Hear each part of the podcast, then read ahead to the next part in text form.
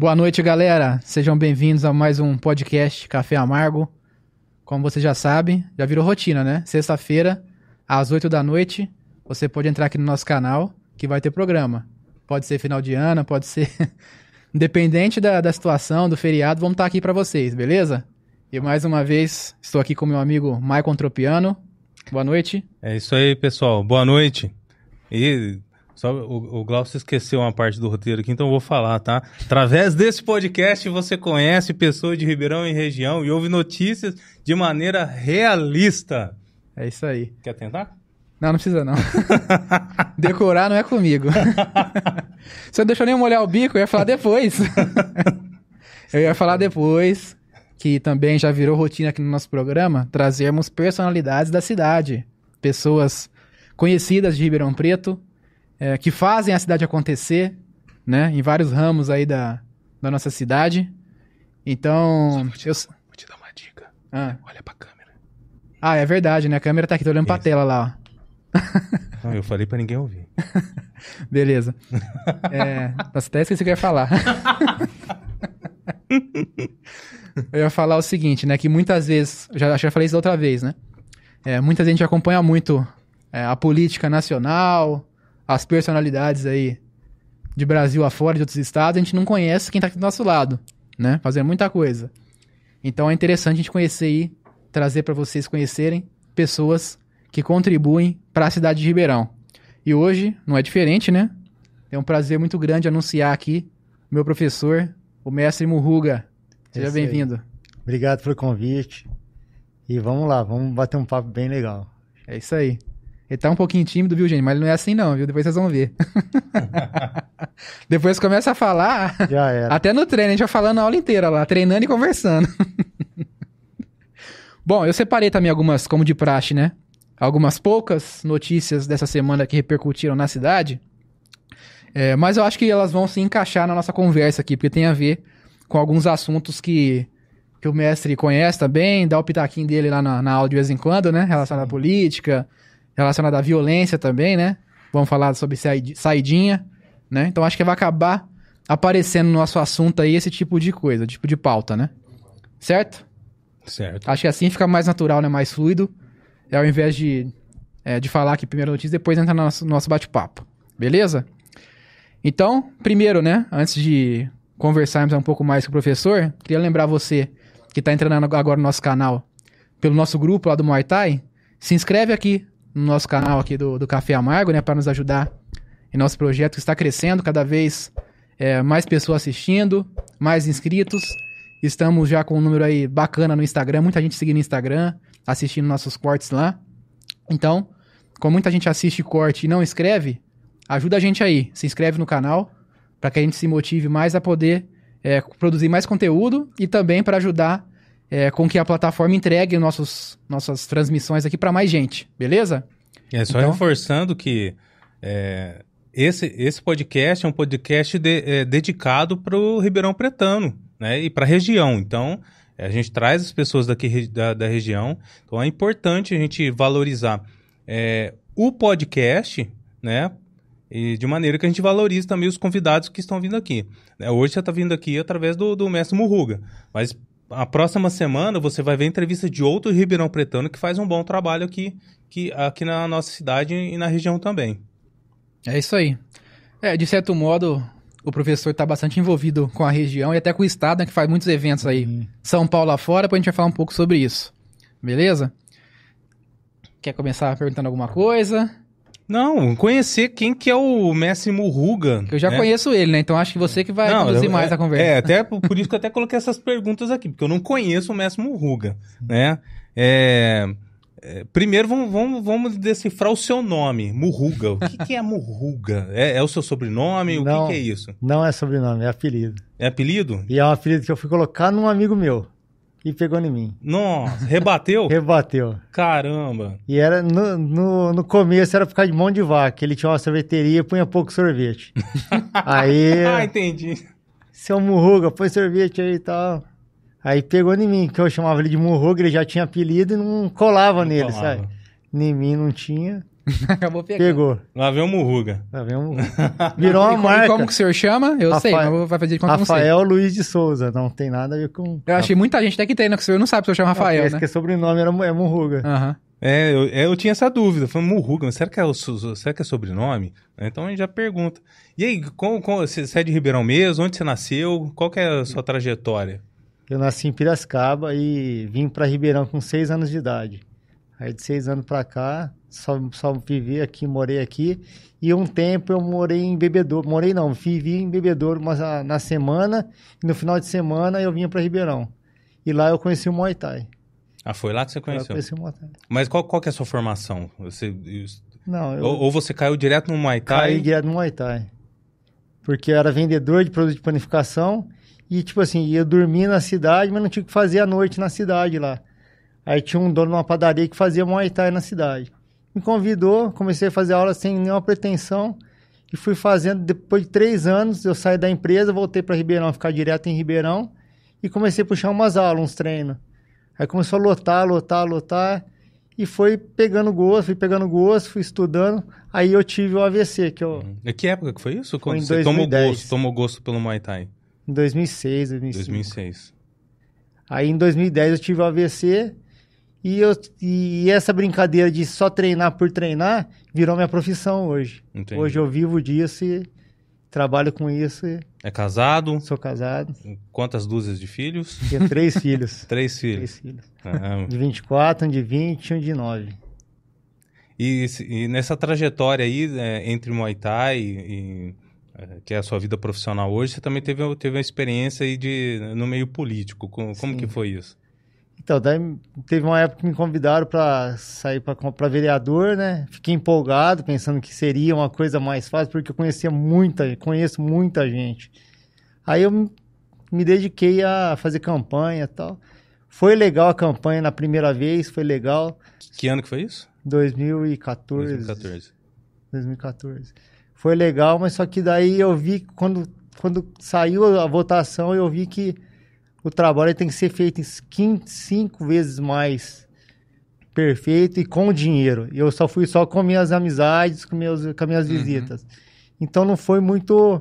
Aí a segunda vez eu falei, ah, teve tipo, tipo assim, eu tive 430 votos na primeira, primeira vez. Na segunda eu falei assim, eu vou bater nos mil. Uhum. E na terceira eu consigo uns 1.500 e tal. Pensei que fosse assim, mas não é assim. O pessoal que vota na eleição passada nem lembra que votou em você e tal. É você verdade. tem que fazer todo o trabalho, todo, De tudo de novo. E reconquistar as novas pessoas. E aí eu tive 30 votos a mais só, sabe? Aí eu falei, não, deixa quieto. É, e não pretende de Não concorrer de pretendo, novo? não. Eu quero ficar quietinho. Posso ajudar já, muito, quem, sabe? Apoiar, quem apoiar alguém gosta, que, eu, né? que eu gostar, assim, que achar que tá legal, mas eu saí não. É mesmo? eu saí não. E qual, como que foi? O que, que você tirou de, de, de bom e de ruim dessa... Bom, de bom, Começa pelo ruim, depois você fala de bom. de bom, porque quando eu fui a primeira vez, eu não entendia nada de política. Então eu fui meio que na louca. Não, vai dar certo, tal, vou conseguir isso, vou conseguir aquilo. O que, Aí que a hora- prometeram? A hora que eu estudar, eu estudei um pouco, que eu fiz um, um curso de liderança política no SEB. Hum. no Instituto SEB. Aí eu fui vendo o que que era, fui desanimando, vi que não dava para fazer o que a gente precisava fazer, o que eu queria fazer. Aí depois eu, o que, que, que aconteceu? Eu, daí na segunda vez eu entrei mais para ser um, um bom candidato para o prefeito me chamar para ajudar na Secretaria de Esportes, alguma Entendi. coisa assim, sabe? Mas não para ser vereador mesmo, que com o meu conhecimento esportivo, como vereador eu não vou ajudar muita coisa. Mas como um, ajudando um secretário ou algum, algum, alguma coisa. Um dentro- assessor voltado para essa parte é. de esportes, No né? esporte. Dentro da secretaria eu acho que eu seria útil, Uhum. porque daria para fazer muita coisa. Assim, como vereador, depois que eu estudei, eu vi que ia ser difícil. Porque criar lei, tem que passar na CCJ, depois a CCJ volta para trás, que não pode uma vírgula, não sei o quê. Nossa, é muito trabalhoso. Uhum. Quem é vereador ou prefeito sofre demais. E acabar prejudicando toda essa rotina Sim. também de trabalho, né? Dedicado Também, é, à arte marcial, que- né? Ter que me desdobrar, porque minha vida é um Muay Thai, não seria eu ser um, uma, Um político. um político. Minha vida é no Muay Thai, eu vou viver disso até ficar velhinho. Que eu gosto Hum. mesmo. Curiosidade, quando, quando te, te procuraram para ser candidato, como que foi? Te prometeram alguma coisa? Não. Fizeram- Te apresentaram um mundo possível da, da- de ser eleito? Alguma coisa nesse sentido? É, tipo assim, fa- é, falaram que no partido X você poderia ter tantos mil votos, você poderia entrar, tal, porque tinha uma chapa, tal. É, fizeram as- aquela- aquelas, aquelas manobras que falei pra todo mundo, né? Uhum. Aí eu, eu fui, fui, fui, fui nessa aí, mas não, não seria isso, não É, seria tão fácil, não. Para o pessoal entender, quando, quando um, um partido político te chama para Pra compor a chapa. compor a chapa, é, se o partido político falar dessa maneira para você, ó, é, você nunca foi experimentado na política e, e a gente enxerga em você um potencial é, futuro, né? E, e você, e pode ser que você conquiste votos agora e mais para frente, depois de experimentado, você conquiste mais votos, fazendo um bom trabalho, como, como o mestre aqui explicou. Se ele for eh, falar dessa maneira para você e te falar que dessa vez não, você não vai ser eleito, que você vai ajudar o partido a eleger Sim. outra pessoa e você vai fazer parte dessa estrutura, do mandato do, do, do- do vereador, ou compor é, de alguma forma o governo, o cara tá sendo honesto com você, tá? Porque quando chama uma pessoa do nada, é porque ela conhece muitas pessoas, é simplesmente para fazer escada para outro, vere- outro vereador, outra pessoa, outro candidato. Isso. Tá? Essa é a realidade, tá? Se te prometer, não, aqui você vai fazer tantos votos que pode ser que você pegue essa cadeira, que você entre assim, assim, assado, é mentira. Não vai ser mentira. assim, não funciona Pura assim, mentira. tá? Se, você está sendo convidado de algum, e alguma, alguma vez foi convidado, é para você servir de escada para outro, tá? Se, mas se a pessoa for, for, for real com você, falar, não, é, você não vai ser eleito, tá? Você vai fazer base para fulano de tal e fulano de tal, aí a pessoa tá, tá sendo verdadeira com você. Pra construir seu nome pra próxima. Exatamente. Essa é a realidade, essa é a verdade. Tanto, tanto é para entrar um vereador tem que ter uns 15 mil votos na, na chapa. Um vereador não faz 15 mil votos, daí tem que- um tem 6 mil, daí outro tem 500, outro tem mais 500. Vai somando. Vai somando entre o que tem mais. Se passar dos 20, daí entra dois. Então tem que Isso. tudo é tudo uma jogada. Então Uhum. não é fácil, cara. É verdade. Então, se, se o partido for sincero, falando, não, É. não vai entrar, né? Você tá servindo de base para outros, Sim. beleza, né? Joia. Mas se não for sincero, se te prometer que você pode ser que ganhe uma cadeira, é mentira. Já é mentira, É pode. muito difícil. É, né? e, não é, não- e, e não é difícil mentirem para você nesse sentido, Nesse beleza? É, e também é interessante o seguinte, né? É, não, essa questão da experiência dele na política, pelo que o professor já comentou comigo, não tem a ver só com a questão dele de conhecer muita gente, porque já passaram muitos alunos pela, pelas mãos dele, né? Mas também pela experiência dele no meio social, que o senhor tinha alguns projetos sociais, não tinha? A gente trabalhava num projeto lá no Simeone, dentro da favela do Simeone, que eu dava aula de Muay Thai lá, daí né, nesse, nessa aula de Muay Thai eu fui me infiltrando mais dentro do projeto Conhecendo a realidade das pessoas. e comecei a fazer festa de Natal, Dia das Crianças, Dia das Mães tal, começamos a fazer festinha e tal, e movimentou esse núcleo lá, essa, esse chamava, chamava Projeto Barracão Simeone. Uhum, É bem na Avenida Magir de Simão Trade ali. Sei. Aí fizemos um trabalho legal, lá veio a pandemia, deu uma esfriada. Aí depois que eu voltei, não tinha muita mais gente, eu parei, sabe? Mas eu já fiz dois favela fight lá também, dentro da quadra do Simeone, lá dentro da favela. Uhum. A gente fez um evento da hora lá, ficou muito bom. O último foi 2019, não foi? Acho que eu vi no, no seu Foi. sua rede social. Foi um pouquinho antes da pandemia. Sei. É, e essa questão da, do projeto social, é importante falar isso relacionado à política, porque eu, eu acho interessante algo que o senhor sempre comenta comigo, né? Que muitas vezes a pessoa eh, realiza esses projetos sociais visando a política, o que não era o seu caso, né? Fazer geralmente para ajudar. Mas tem muita gente que faz com essa visão, mas se esquece que muita gente sequer tem título de eleitor, né? Não Sim. tem documento, não, tá Não, nem e aí pra essas outra. coisas. Exatamente. Pô, vamos pôr 80% do pessoal que mora lá é imigrante de, outras, de outros estados. Eles não votam Não aqui em Ribeirão. transfere. Então não adianta você querer fazer lá, lá tem 800 famílias, 800 famílias vezes 3 pessoas. Quantos que dá? É. Já entra um vereador. Mas e aí? Tem título? Vota? Não vota. Não vota. Não vota. vota. Não voto. É, igual eu, eu participei de eleições também, né? É, eu lembro que comentando com o pessoal do, do Salgado Filho, né? E tinha um, tinha um pessoal mais, mais antenado lá. O pessoal Uhum. comentava que eles eram esque- esquecidos lá porque lá a galera não tinha título. Por isso que as ruas eram esburacadas e o Estado não chegava lá, a prefeitura não chegava lá para Não é interessante pra ajudar. pra prefeitura. É, porque não é, gera voto. não Sim, gera né? voto. É, é uma, mais uma prova de que, de que infelizmente, a política gera, é, é feita para gerar votos, não para o bem da, Bem da comum. bem da Sim, população. É igual aquele, aquele ditado, você, você acabou, acabou, acabou a campanha política, vai, em outubro, lá, 3 de outubro, acabou a eleição, você não entrou. A campanha começa dali pra frente de novo. Exato. mais quatro anos, fazendo de tudo para ser conhecido para a próxima eleição. E assim os que entram também tá fazendo. Ninguém tá fazendo nada que gosta da, da- do bairro X, Y, tá? Para poder pegar os votos da pessoa de novo para ficar virar aquele ciclo vicioso que que a Pra não política ser fica- esquecido, né? É, não ter o nome ficar- esquecido. Pra estar em evidência ali É. e assim fica mais Sim. fácil, né? Quando tiver a campanha. Exato. Ô, Você, você já falou como que você iniciou no Muay Thai, né? Sim. Aí surgiu um desafio no meio da, da, da, da sua trajetória, da sua carreira, né? Que você teve um AVC, Tive. né? Como é que foi isso? Então, em 2010, eu tava, tipo assim, tava num auge legal de, de treino para campeonato, tudo certinho. Aí, do nada, de manhã, acordei para dar aula 9 horas da manhã. Fui tomar banho para poder sair para dar aula. Caí no banheiro, sem mexer metade do corpo, não conseguia entender nada. Ninguém entendia o que eu falava, eu não conseguia levantar. E, e a minha ex-esposa me levou no, no hospital. E aí me deram atendimento, viu que era um AVC e me medicaram. Mas foi tenso. Fiquei um mês, eu acho, no hospital. Aí depois fiquei mais uns quatro meses de cadeira de roda. Depois foi, foi um degrauzinho, degrauzinho. Já faz 13 anos, já tá... Tô adaptado.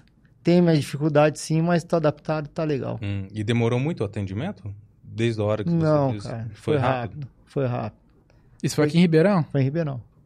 Foi rápido, mas eu acho que, como eu era jovem, eu tinha 33 anos, era mais jovem, então eu acho que foi muito forte, sabe? Hum. Então por isso que pegou essa. Teve essa hemiplegia minha, ficou forte, paralisou o braço e a perna bastante. E você não pensou em desistir Não, Muay Thai? Em nenhum momento? não, porque não tinha uma escolha. Ou eu trabalho pra, pra, do jeito que dá, ou eu fico dependendo de alguém. Dependendo de alguém, não.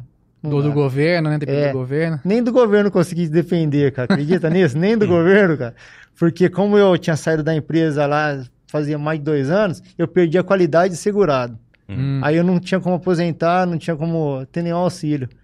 E pela renda da minha ex-mulher, não dava pra o LOAS também. Não- Uhum. Bom, não tinha jeito de, de fazer nada.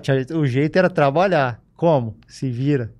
Me virei, deu certo. Deu certo. Deu certo. E e teve algum aluno que falou, putz, agora acabou o Murruga? Teve algum, algum sentimento nesse sentido ou não? Você sentiu ao, Não. ao contrário? Foi ao Acolhido. contrário, foi ao contrário. Foi ao porque contrário. eu cheguei lá, eu cheguei depois de uns três meses para dar aula de novo, de cadeira de roda, falando para meus alunos mais velhos, meus Pra alunos mais velhos demonstração. fazia, fazia Caramba, os legal. golpes, foi, foi, foi legal, cara. Não foi, não foi ruim, não. Não foi ruim. Foi bem. Foi um desafio que passou. E a cabeça, que é importante, minha cabeça não me deixou levar em nenhum momento, falou assim, nossa, tô deprimido. Não teve isso. Até hoje, então, tudo que vier, não tem desafio pior. Então você passou por isso daí, de, assim, Tranquilo. su- suave por cima de tudo isso. Foi, graças a Deus, foi, foi tranquilo. É que a, a gente pensa, né? Às vezes o esportista, ele no auge dele, né? Ah. Principalmente movimento de corpo, de repente perde os para tudo. Para tudo, cara. Jogar futebol, eu gostava pra caramba. Ia jogar todo sábado de semana também. Para do nada. Então, daí você ficava pensando, pô, será que vai voltar? Será que não vai? Aí você fazia fisioterapia, ninguém te falava nada, porque não pode falar que vai, Pra porque prometer, né? é complicado. Se não for, vai me frustrar. Se falar que não vai, vai me frustrar também. Então, foi meio que difícil nesse sentido. Daí, Uhum. E eu ficava pensando, não, eu vou, eu vou conseguir, eu vou fazer, eu vou, eu vou. Não consegui voltar a lutar, mas só eu consigo dar aula. Consigo dar aula e vai que vai. Lá é, uma, é um CT que tem muitos alunos. Lá eu acho que em média tem uns 130, 140 alunos lá. Nossa. Eu acho que é um, um centro de treinamento que tem mais aluno em Ribeirão. Onde que é o Uhum. CT? Lá no Campos Elíseos, Campos Elísio. na Anitta Garibaldi. Show. Caramba, E bastante é, gente. é legal. cara. E, o- e, e o- Tá, você conheceu o Muay Thai, você conheceu a história do Muay Thai, como que ele surgiu, de onde que ele veio? Sim. o- No começo, quando em 2005, 2006 não tinha muita internet, não tinha muito, muita viagem para Tailândia, então a gente era meio que manipulado por, por pessoas que ensinavam a gente Uhum. o treino, né? Então era meio que confundido com o kickbox. Quando eu, quando eu comecei, era meio confundido com o kickbox. Aí começou muita gente viajar para Tailândia, voltar. Aí eu também fui para lá. Ah, chegou Fui pra por duas também. vezes já. Depois do AVC, cara. Caraca. A primeira vez que eu fui, fui até com uma bengalinha, cara. Que eu não conseguia andar direito, sabe? Mas fui lá, conheci, andei pra caramba, nossa. Fui até de metrô lá, cara. Mas conheci tudo lá, vi como que é, não tem muito a ver com o Muay Thai que era praticado aqui. Aí eu fui me adaptando, eu, fui, eu estudei Muay Boran, que é a arte marcial antiga, é antes do Muay Thai. Então daí eu trouxe um livro, traduzi o livro, tem no site a tradução, tá tudo certinho, para passar a cultura, a tradição do Muay Thai para os alunos, para quem quiser Se no- se aprofundar. aprofundar no, que tem no site. Até então tinha aquele Muay Thai que era o telefone sem fio. É, era telefone sem fio. Então, daí eu fui, fui para lá por duas vezes. Eu fui em 2012 e 2019. 18. E teve alguma resistência aqui? O pessoal, não, Não, não. você tá passando aí, não tem nada a ver com Muay Thai? Não, não. e- Porque às vezes o cara tá, tá acostumado com aquilo e não, quer mudar. No começo, no começo o pessoal falava que, que não ia dar certo, que Muay Thai tradicional usa cotovelada e tal. Era muito agressivo, não podia ser assim. Ia espantar os alunos, que eu não ia ter aluno, sabe? Pensa, Botinho assim por fora. Uhum. Aí eu, não, mas tem que passar o que é real. Como que eu Sim. vou passar o que não é, né? Uhum. E continuei. E eu que era, o, entre aspas, o, o que estava dando errado, que ia dar errado, deu certo até hoje. Os outros não existem mais, entendeu? Então, às não vezes dá, né? tem que Muay Thai sem persistir. cotovelada, É, tem que persistir. vai fazer né? kickbox, então. não tem nada a ver. E é uma puta de uma arte marcial, kickbox. Só que é diferente, É cara. diferente, outra coisa. É igual, mas diferente. É igual, mas é diferente. É. E, e tem diferença pro o, o boxe tailandês? Qual que é a diferença? Então, o boxe tailandês é o Muay Thai. é o Muay Thai. É o Muay Thai. O boxe tailandês é o Muay Thai. O kickbox, ele pula muito, gira muito. O Muay Thai é mais travado, mais seco. Hum, Então os golpes são mais secos, a pontuação é diferente, sabe? Então tem uma, uma diferença. Não usa muito o punho, que é, o- que é a mão. O soco não é igual ao do boxe. É um, é um soco mais seco, mais reto, mais feio até hum. do que do boxe. O boxe é mais bonito. Só que é, só que é diferente, cara. Não é. O cara que luta Muay, é, Muay Thai com a mão do boxe, o cara não é boxeador, ele vai ter dificuldade de lutar com, com, com uma pessoa do Muay Thai. Que vai entrar muita cotovelada, vai machucar, sabe? Uhum. Uhum. Entrar chute também, igual vou dar um É. exemplo. O exemplo meu mesmo. Antes de eu começar a treinar com o Hugo e também com o Gleidson, que era, foi aluno dele, que eu conheci primeiro, eu fiz Muay Thai em outra academia, que não vou citar o nome, mas era... Não era muito... Assim, não era um Muay Thai tradicional. era meio que um box com chute. Tanto que não tinha nem cotovelada. E aí, eu achava estranho, assim, fazer, porque eu não conhecia muito, eu era novo, tinha uns 18 anos por aí. E aí no treino, eh, tinha muita técnica de boxe. Inclusive tinha pêndulo, sabe? pra Pra quem não sabe, pêndulo é desvio assim por baixo, né? Tinha muita coisa de boxe. Mas eu ficava pensando, né? É meio arriscado, né? Você ficar treinando pêndulo, essas técnicas de boxe que Uma não tem joelhada. chute, né? Sendo que no Muay Thai, você pode tomar uma joelhada na cara, um chute na cara. Mas eu não entendia muito, era novo, né? Falei, beleza, tá bacana, tal, tô fazendo, treinando aí, tudo bem. Aí depois que comecei a treinar lá, que eu percebi que era totalmente diferente, né? Esse é, Muay Thai é, comercial que tem por aí com o Muay Thai mesmo tradicional. Entendeu? Porque são, como ele disse, né? São artes marciais diferentes. Né? Se você assume. E eu tinha, depois que comecei a treinar com, com o Hulk, com o Gleidson, eu tinha muito vício disso aí, dessa época, né? Principalmente quando fazia sparring lá com os meninos lá no Gleidson.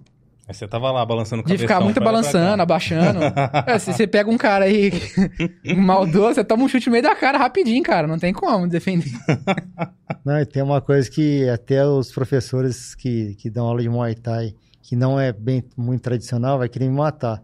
Mas Muay Thai, muita gente é, vende o Muay Thai com emagrecimento. Nossa, cara, eu ia te Você perguntar entendeu? isso, você estragou minha pergunta. então já te respondo agora. Ele ainda fala, ia falar assim, ó, Muay Thai Fitness, eu viria anotando ali, ó. É, Muay Thai Fitness. Por que, que eu falo isso?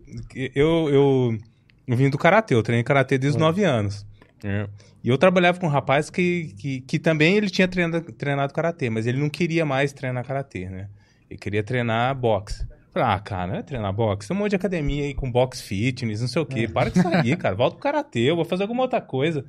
Ele, não, eu vou treinar. Cara, você vai entrar na academia e vai ser boxe fitness. Quer apostar, quer apostar quando? Ele chegou nesse, nessa academia, conversando com o professor, né, tal, sobre boxe. Mas tá, mas isso não é, não é boxe fitness, fitness, não, né? O cara se sentiu ofendido. É. ah, entra aqui, vem cá, vou te mostrar o que é boxe fitness. Nunca mais voltou. Não. É doido. Não, Porque tem muito disso, né? Eu não tem. sei se tem no Muay Thai. Não, no Muay Thai mas... teve muito isso. O que, que acontece? A pessoa, principalmente mulher, quer ficar com um corpo legal, quer emagrecer, mas emagrecer é boca, cara. É alimentação. O Muay Thai vai te queimar muita caloria, vai te modelar o corpo, vai ficar bonito pra caramba. Só que não é para isso, cara. Muay Thai é uma arte marcial e é contundente. Tem cotovelada, uhum. tem joelhada, tem chute. Entendeu? Eu não vendo, eu não, não falo vender porque né, eu não ofereço o Muay Thai para ninguém que só para emagrecer. Eu falo, ó, ele vai te perder medidas. Balança é boca. Uhum. Eu, às vezes até espanto os alunos por causa de alguém que queira fazer Muay Thai. Porque é real, não vou mentir. É complementar, né? Não adianta a pessoa treina firme lá e chega em casa. Vou confessar um negócio para vocês. é eu, eu comecei o CT lá, nossa, começou com essa ideia de emagrecimento. Não que eu dê aula fitness, uhum. mas eu tinha um grupo aqui em Ribeirão, duas meninas, muito gente boa, chamado Grupo Magrelar, no Facebook. Hum. Aí eu tinha amizade com ela, ela falou assim, oh, faz uma promoção lá no grupo, lá, vamos ver se vai vir, vai vir alguma menina, né? Numa, na, quando foi a inauguração da, dessa aula delas, foi 100 meninas. Caramba. De uma vez, lotou o CT lá, eu falei, meninas... Não é, é seguinte, balé, por favor. Muay Thai é isso, isso, aquilo, vai perder medida. Daí eu expliquei a real, dessas 100 ficou 80. Das 80, segundo mês, porque é forte o uhum. treino. Uhum. Ficou 60, foi indo. Mas só que me deu aquele gás para eu ter tudo que eu tenho hoje lá no CT, entendeu? Que eu tive os investimentos, mas deu gás. Não, mas você vendeu um sonho, mas é. aplicou o, o Muay Thai tra é. tradicional. A realidade, é. Ah, sim. Aí elas, daí muitas não aguentou, sabe? Eu tenho desse, desse grupo aí, eu tenho duas meninas até hoje que tá comigo. Só que elas entenderam que é Muay Thai tradicional, tá? Gostaram demais, sabe? Não larga de jeito nenhum. Que é a Jo e a Marusa. Elas elas estão até hoje. Às vezes faltam, faltam um pouco, mas volta. Você conhece a Marusa? Marusa, sim. Sim. A Jo também, porque ela vai. É a branca. Ah, tá, conheço. Ela até comentou aí no, na live. É. A Branca Prado, né? É. Pô, ela falar com... na live, a gente pode esquecer, gente. Vamos lá. É, você não tem ideia. Se a gente não deixa de fazer isso aqui, dá uma discussão que é o pessoal da produção ali, que depois pega a gente aqui fora. Vocês não falaram para compartilhar, para curtir, pra não sei o quê. E fica. Os caras fritam a gente, viu? Então, por favor, curte essa, essa nossa live aqui. Tá? E compartilha, manda pros grupos aí de, da galera do esporte, não só de Muay Thai, mas para pro esporte geral, tá? E tem o nosso WhatsApp também, se você quiser mandar uma pergunta, aqui pro, pro Murruga ou pra gente aqui, tá? Tem o WhatsApp aí na tela. 997-665959. Pode mandar áudio e pode mandar texto, tá? Quiser mandar uma pergunta para encurralar o Murruga também, pode mandar, Sim. tá bom? Que a gente... O quê? A foto. A foto? Que foto? Que foto? Ah, tá, beleza. Ah, tá. Tiver... É que a gente não... não não beleza. mas... beleza. Manda foto com o mestre aqui também, dos treinos aqui que a gente, que a gente exibe aqui também. Como que ele fez? Mostra aí a foto. É, o VAR, fez, fez assim, o VAR. É o VAR. Qual foi a falta que a gente cometeu? Não sei. Deixa eu dar uma olhadinha nos comentários aqui pra dar uma moral pro povo. É, a Fátima Oliveira, minha tia, mandou um abraço aqui. A Franciele Ribeiro, Evandro, João Santos, Breno, Renan Amaral, Risoca Play, Adriano Oliveira, Marcos Morazotti, todo mundo dando boa noite. Marilda, Marcos Diogo, Tacliane, Cristiane Araújo. É... Ah, a Fátima comentou assim também: a saidinha é uma permissão bizarra contra a sociedade. E aí começam os alunos. A Gláucia Carvalho falou boa noite, mestre. A Gláucia. Fernando Nortes mandou um abraço. Danilo. E aí sim a Branca, né, que comentei. Murruga, melhor mestre de Muay Thai do mundo. Pessoa que acolhe não só como cru, mas como amigo, companheiro dos alunos, conselheiro, esse é papel de um mestre. Só acolhe como o quê? Quer explicar pra ele? É né? O que, que é o cru? Cru é professor em tailandês. Só que eu já sou Arjan, que é, que é mestre, é um, um nível a mais. Só que ela, tipo assim, ainda não, não pegou esse que, que ser cru é professor. Então ela me chama de professor e de mestre também. Uhum. Aham. Só que, tipo assim, tudo igual. Ah, entendi. Isso é legal também, pra quem não sabe, lá no treino lá. Vai lá fazer uma aula experimental lá pra vocês conhecerem. Isso. Na Anitta Garibaldi, lá em cima. É fitness, viu, gente? Aham. Bem. Lá na aula do professor, ele também ensina os golpes certinho e ele fala os nomes em tailandês, tá? Pra quem quiser aprender. É, é bem interessante, tá? Não é, é jab direto, não, ele fala certinho os nomes lá. Pra você que quer aprender a técnica, Show é bem bola. bacana. E também mais alguns comentários. É, Renan Amaral, Murru Gatim, melhor Muay Thai de Ribeirão. É, Alva Elétrica, boa noite. Thaís Paiva, Jorge Luiz, mandaram um abraço aqui. E Teobaldo Dentista comentou assim: Sim. Grande Murruga, Sawad, Sawadika. Que que Teobaldo é? faz- isso aí Cumprimento. Teobaldo faz 16 anos que tá comigo. Doutor Teobaldo. Muito tempo. Meu hein? dentista e tá 18 anos comigo. Olha aí. Seu, Eu- ele é for seu ver, eu já- dentista? Meu dentista. Tá? Ele pode quebrar os dentes da galera lá e Já vai tem a parceria. Já lá. tem a parceria. Já tem o, Tem até o, um o cupom de desconto. desconto. Cupom de desconto. E é, vendo o, o pessoal falar aqui, no karatê a gente tem, tinha muito forte isso, a presença do mestre como um mestre de verdade, não somente no nome. Uhum. O Muay Thai tem isso, tem isso também? Tem, cara. Tem porque a gente trabalha o Muay Thai lá não só como o aluno, como um cliente. É como um amigo, família.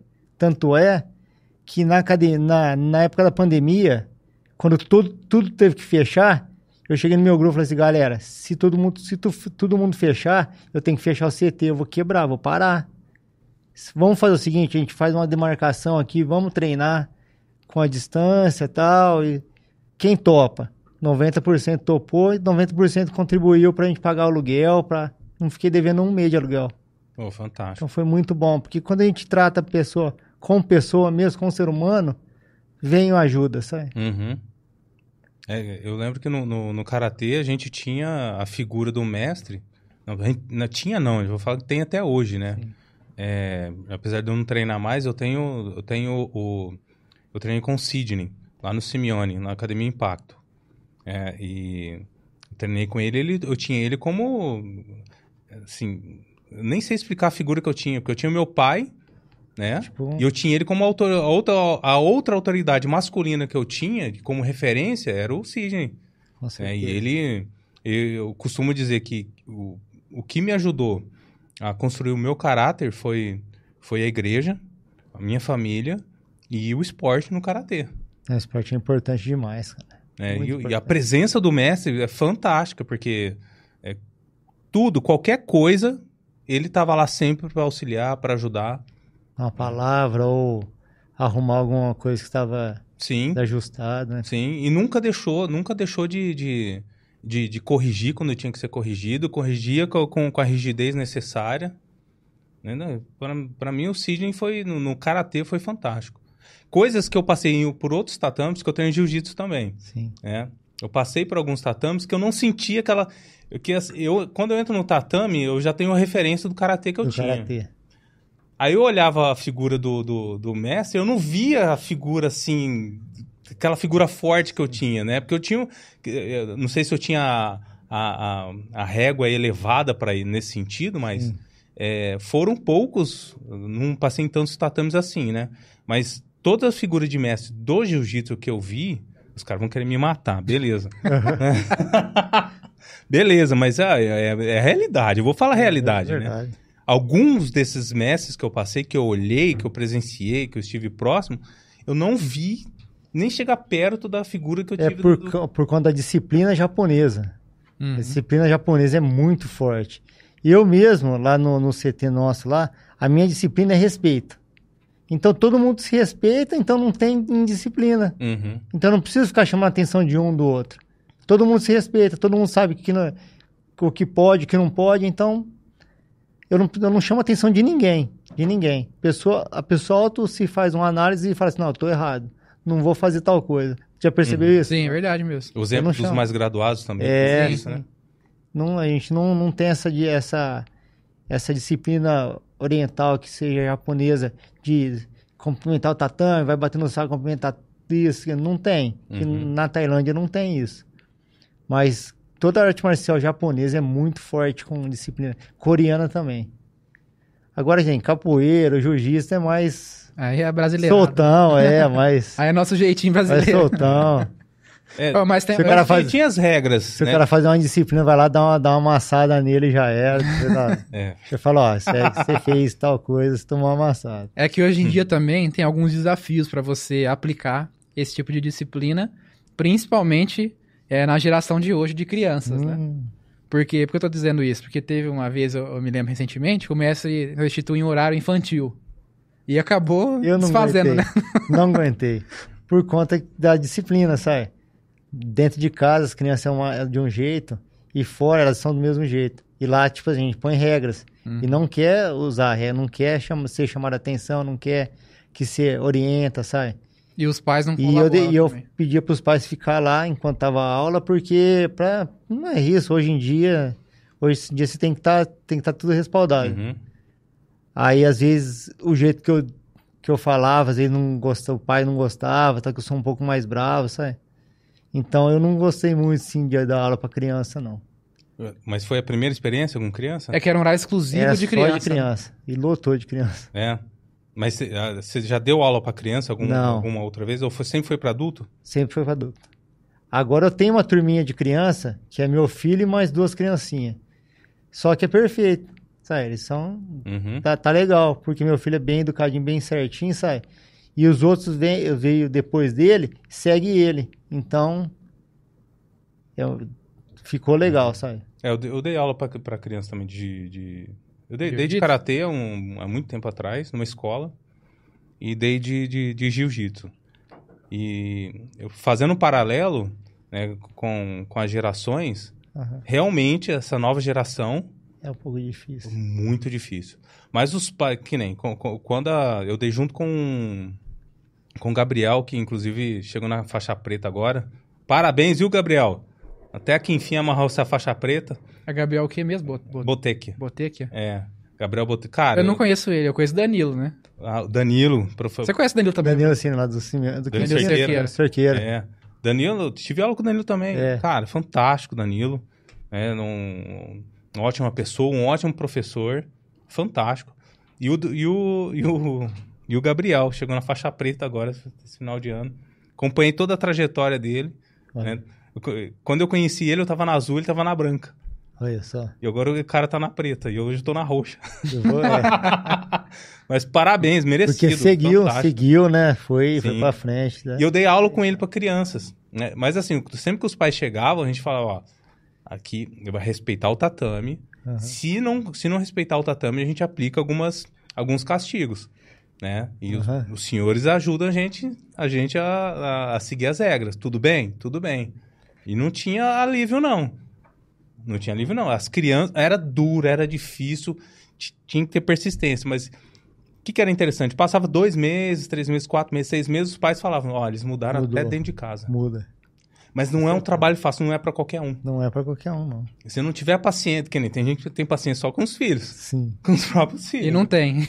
Imagina, Filho dos outros. É. Filho dos outros, entendeu? Mas eh, pra criança, fantástico. Qualquer arte marcial. Eu acho que ser meio que obrigatório a criança fazer uma arte, sabe? Uma arte marcial, porque é esporte, é saúde, né?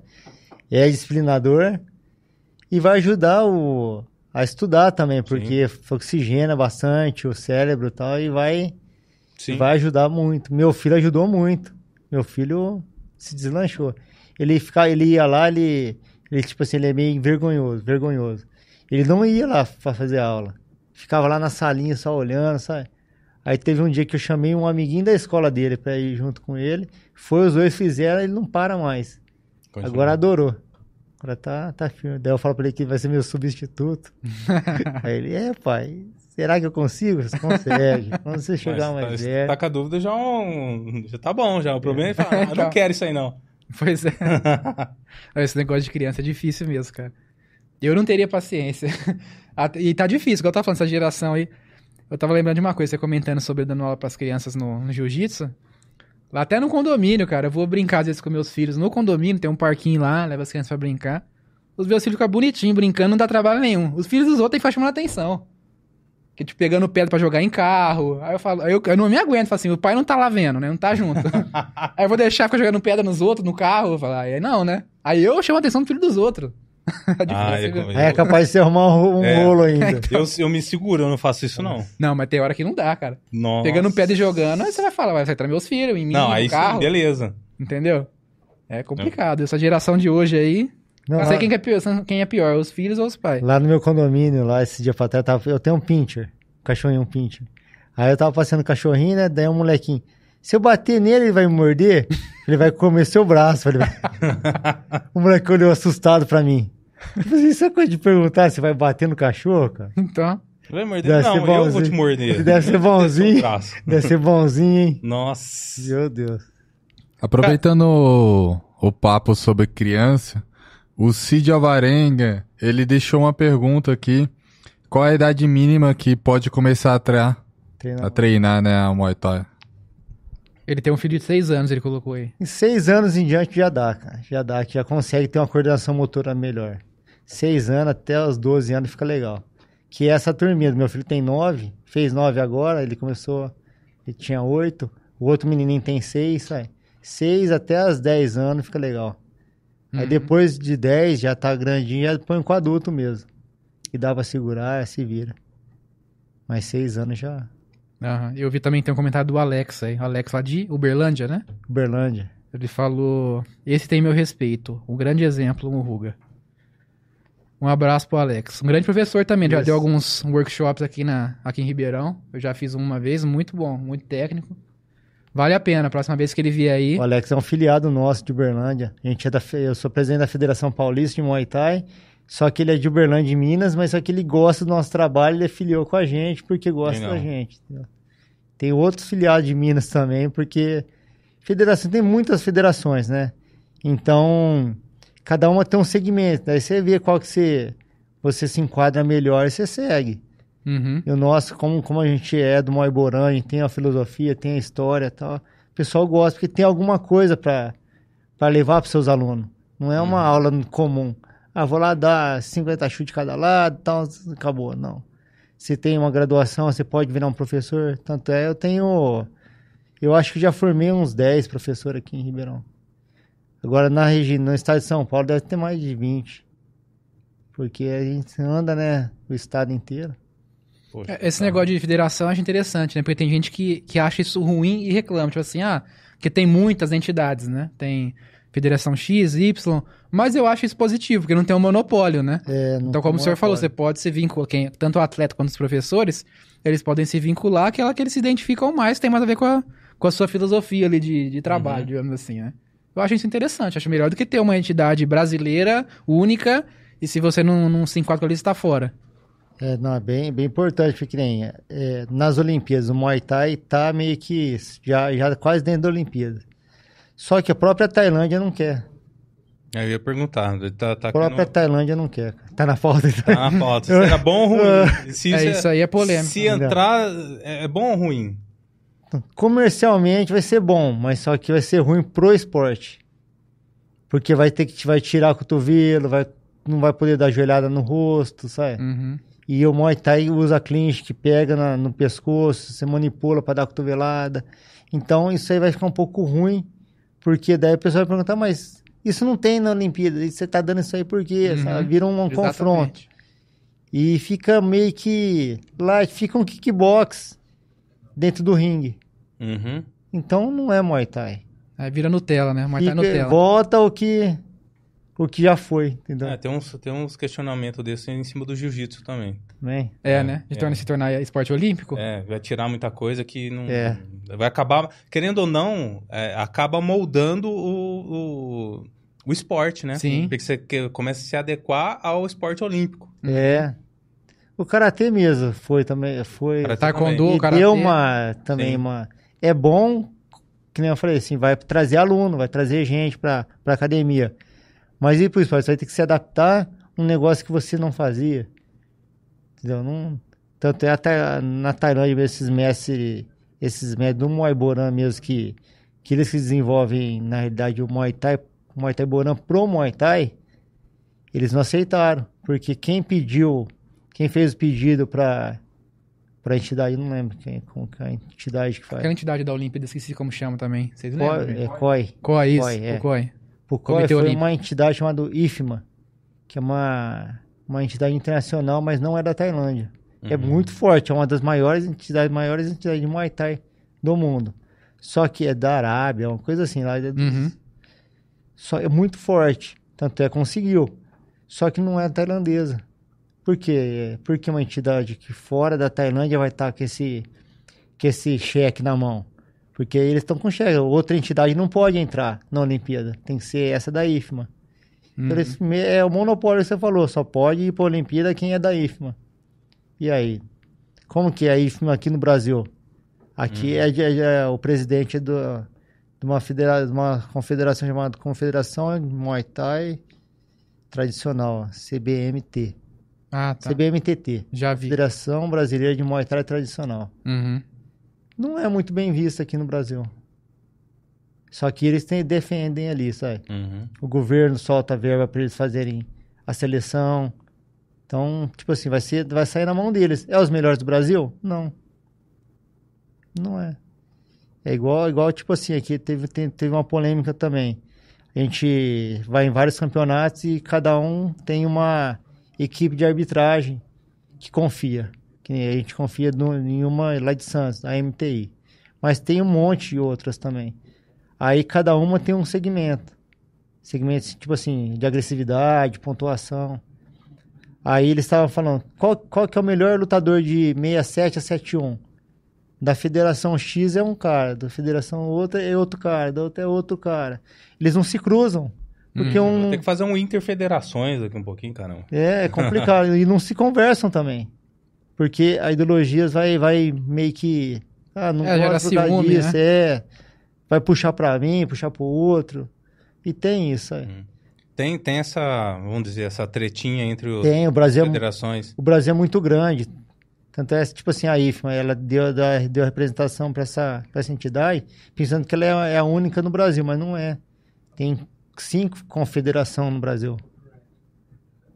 E aí tem Uhum. que ver qual que é a melhor. Não, não tem jeito, cara. Só se juntar cinco, fazer um decreto lá, o presidente falar, ó, essas federações e confederações do Brasil vai ter que se juntar para poder ter isso aqui. Ele vai ter um cara neutro que vai que vai manipular tudo. Aham. Aí eu acho que dá alguma coisa. Mas se for eu como presidente, o Ciclano como presidente, o outro como presidente, não dá. Vai entrar no não, consenso. não dá liga, cara. Não dá, é complicado.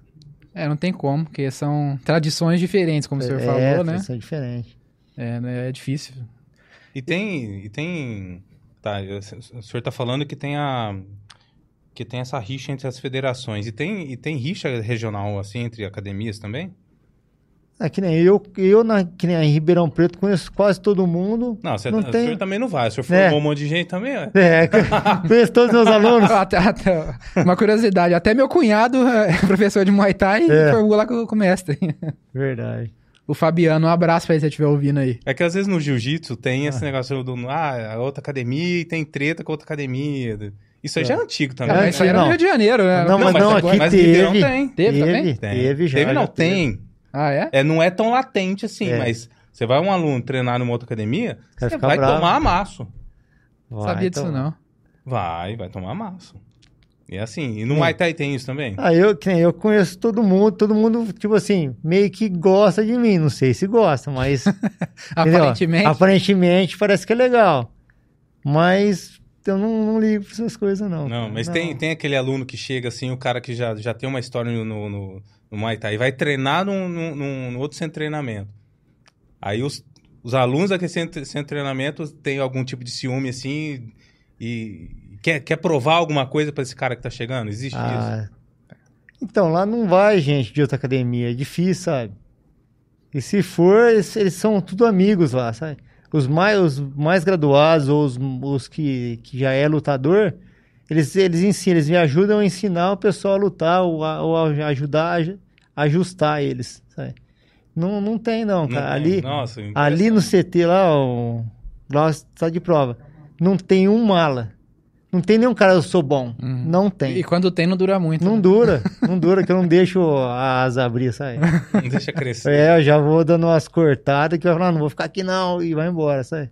Ah, isso isso aí. Não Bom, deixo, não deixo criar, não. Que É, se não, estraga, né, cara? Ali, essa ali é um lugar que, que é meus alunos e praticamente ali é meus amigos. Vou Uhum. deixar um ser o melhor? Não, todos iguais. E se Certo, tem nível de graduação, mas um ajuda o outro. Hum. Sempre assim. É, não sei, eu- acho que no jiu-jitsu é uma- isso é uma coisa que meio que se retroalimenta, né? Porque tem aqueles caras que Isso. vão visitar outros tatames pra provar o jiu-jitsu. Com Mas tem. outros no outro tatame. No jiu-jitsu você acha que é mais, é mais marrento. É. No Muay Thai acho que não é tanto assim, não. Quando o cara, o cara pode ser humilde o quanto for. Ele chega no com todo o respeito do mundo. Ele, ele, ele tem, tem um rola ali, ele não vai colocar, em- colocar todo o empenho, do- todo o potencial que ele tem, não interessa. É, Ele vai tomar a massa. vai. não, não vai, não vai ser tão, tão fácil, né? Eu, eu acho que tem a ver com o histórico do, do jiu-jitsu também, né? Por causa dessa história do Rio de Janeiro, Sim. do próprio dos Gracies lá que começaram o MMA, o UFC, né? E, aí- e era isso daí, se provar que era uma arte superior às demais. Então acho que já vi isso já vem do histórico da própria arte marcial mesmo, né? Acabou espalhando pros alunos, né? Mas Eu isso há se- 30 anos atrás, a arte marcial que nem aqui em Ribeirão mesmo. E o professor de karatê tinha uma, abriu uma academia de karatê em algum lugar. Ele saía de lá e ia pra bater no professor nessa academia. Você lembra disso aí? Você, você já ouviu Sim, falar disso? Sim. O cara do jiu-jitsu ia na academia do outro lá só pra, pra, pra arrumar ou, ou falar assim, ó, não entra aqui não, que aqui Ribeirão é nosso, não sei o que, sabe? Aham. Mas tinha, tinha uma briga feia essas coisas. Que coisa, hein? Já cheguei até, até tomar fumada já em tatame, porque chegava a pessoa, é que eu não, eu não, não sei, eu não tenho isso em, em mim, né? Acho que veio, isso veio do karatê também. É, eu, eu ia rolar com a pessoa, eu não, não esculachava, não, na moral. Lógico, tinha a questão da competição tal, porque Uhum. o jogo é esse, Aham. né? Mas de, de faltar com respeito, eu não tinha. Aí e não eu dá. tomava fumada, não, não, tá errado, você tem que amassar o cara. Nossa. É, Não, é, porque essa, ela falou, o cara tá vindo aqui na, na academia, né, cara? é. Você tomou um amasso, É. Pô, você quer que eu ofereça o rapé? É o copo lá, ó. Ah, tá. Que vai derrubar de novo esse copo aí. Tá vendo a mão chegando pertinho. Quer rapé ou Não, eu- não? Conhece o rapé? Não. Não? Vai fazer ó, a propaganda do seu rapé? É, não, o rapé ele é, ele, é, ele é um tabaco torrado e moído. Só que ele tem uma série de, de... Ele passa por uns processos que ele chega a ser ar- aromatizado. Ah, né? Mas é o tabaco que você dá a pitada no nariz, cheira. ah, tá. Dá uma narigada. Não conheço. Não conhece? Não conheço. Então tá bom. Será que algum aluno conhece? Quem estiver ouvindo aí, comenta se você já ouviu falar. Né? De Porque Os rapé. caras falam, ah, tá querendo drogar o mestre. É. Não, não, não, não, não. Vai pegar no antidoping o mestre aí quando ele for dar aula. Tem mais alguns comentários aqui, ó. Natália Oliveira. Boa, mestre. Nosso exemplo diário. Ensina não só no CT, como ensina pra vida. É, Alex Barbosa, é o mesmo, né, o Alex? Essa federação trabalha muito para o crescimento do Muay Thai no Brasil. Isso é muito importante para o nosso esporte. Mike Bárbaro. Sempre gostei de lutas. Era do jiu-jitsu, mas, a- mas um problema na coluna me fez abandonar por três anos. Agora comecei Muay Thai com o Mestre Muhug e não paro mais. Um grande mestre. Show. É, e mais uma, a Viviane Aparecida. Já fiz aulas de Muay Thai em outros lugares de Ribeirão Preto. Fui uma única vez para nunca mais voltar. Agora, quando comecei no Muruga, foi algo diferente, ambiente super acolhedor. Você- Que O cara falou, ele falou que saiu do jiu-jitsu e foi treinar Muay Thai, né? Por exemplo, eu, eu, eu treinei karatê até meus 16 anos, assim, constante. Logo, depois do- dos 15, comecei a namorar e começa aquela coisa, o cara, Sim. o cara para, fica focado no namoro, eu tive essas coisas. Mas até meus 16, 17 anos eu tava treinando karatê. Aí, o- e uma vez fui treinar boxe. Na verdade, assim, era um treino de MMA que o cara tava aplicando boxe. É. Cara, eu não conseguia fazer posição, posição de boxe. É, a base, aquelas coisas. Sim. Por exemplo, ah, dá um jab. Eu fazia o posicionamento do Manter, karatê, a base é. do karatê. O cara, o que Embaixo, você tá né? fazendo? Embaixo, horrível. assim, ó. É. Isso tá horrível isso aí que você tá fazendo. Mas, cara, eu não saía. Tem, tem alguns caras que chegam assim, Sim, de outro tem. esporte, e de Sim, repente tem a fica base. travado com a mão embaixo, dá o soco girando assim, Isso. sabe? Uhum. Dá, cara, normal. Daí até se. Ajudar ele a se adaptar. Demora um pouquinho, mas dá. Nossa, foi difícil pra mim, cara. É porque na, acostuma, né? na verdade, não foi difícil, não. Eu não consegui. É. Eu falei, ah, não vou desistir desse negócio. Não teve eu como professor. é. Caramba. E o André, quer comentar sua experiência aí? Você, você fez só uma É. aula experimental ou você foi Não, mais eu vezes? fui um tempo, só que depois eu acabei machucando a, a mão jogando bola e eu tive que, que parar. Cara, futebol é, é um É esporte violento, violento. É, violentíssimo. eu não machuquei no Muay Thai, mas eu machuquei no futebol. É igual eu, É. então. Mas é- essa, essa experiência aí que vocês falaram sobre outra arte marcial e você ficar meio perdido, eu senti um pouco na hora, só que na parte do. de dar o, o soco, né? Porque eu fiz um tempo de taekwondo, então a parte de chute, né, eu conseguia executar. Só que no, no soco eu tinha um pouco de dificuldade, né? Uhum. Mas é, realmente é igual a moça que falou, é um ambiente extremamente acolhedor, né? Eu cheguei, ninguém me olhou torto, assim, porque eu lembro que quando eu comecei a fazer taekwondo, é, tinham poucos alunos, mas quando eu cheguei, o pessoal meio olhava assim, meio de, meio de lado, né? Meio, meio desconfiado.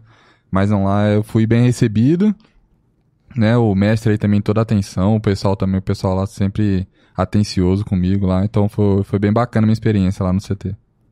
Que bom. Não tem panelinha. É importante você falar isso daí, né? Da... Você foi no outro lugar, tinha a turma lá. Lá no, no CT não tem panelinha, todo mundo se cumprimenta, se fala normal. Não, deixa eu te falar também, tem a moça que falou aí, a Natália Oliveira. Ela é lutadora já. É. Ela tem meio quilo. ela tem qua- 47 a 50 quilos. Levinha, sabe? Mas ela é, ela, ela é lutadora já, já começou firme, já tem umas, tem umas seis, seis, seis, seis lutas mais ou menos. E ela só ganha quando eu brigo com ela. Eu brigo com ela, falo assim, "Ah, não vai mais no CT não, brigo com ela feio, mas brigar sério mesmo, sabe? Ela fica com, com tanta raiva que bate nas meninas lá, cara. Ela- então já tá combinado, toda vez que ela for lutar, eu vou brigar com ela. Tá Ah, combinado. E até pra quem quiser ver é, como que é, né, a arte marcial, foi interessante ser citada a Natália, porque no Instagram dela ela posta alguns vídeos da, da luta, né? Quem quiser ver depois lá, Natália, underline gigante. Aí tem alguns trechos lá dela lutando, realmente ela é muito boa. Cara, Muay Thai. fala. Nesses treinos eu treinei com a menina, cara. Cara, o chute que eu tomava na, na coxa, bicho do céu.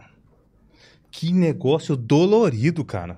E não dói só na hora, né? Fica uns dois dias ali, ó. Falei, não, que isso, rapaz. é, Eu, eu treino perna.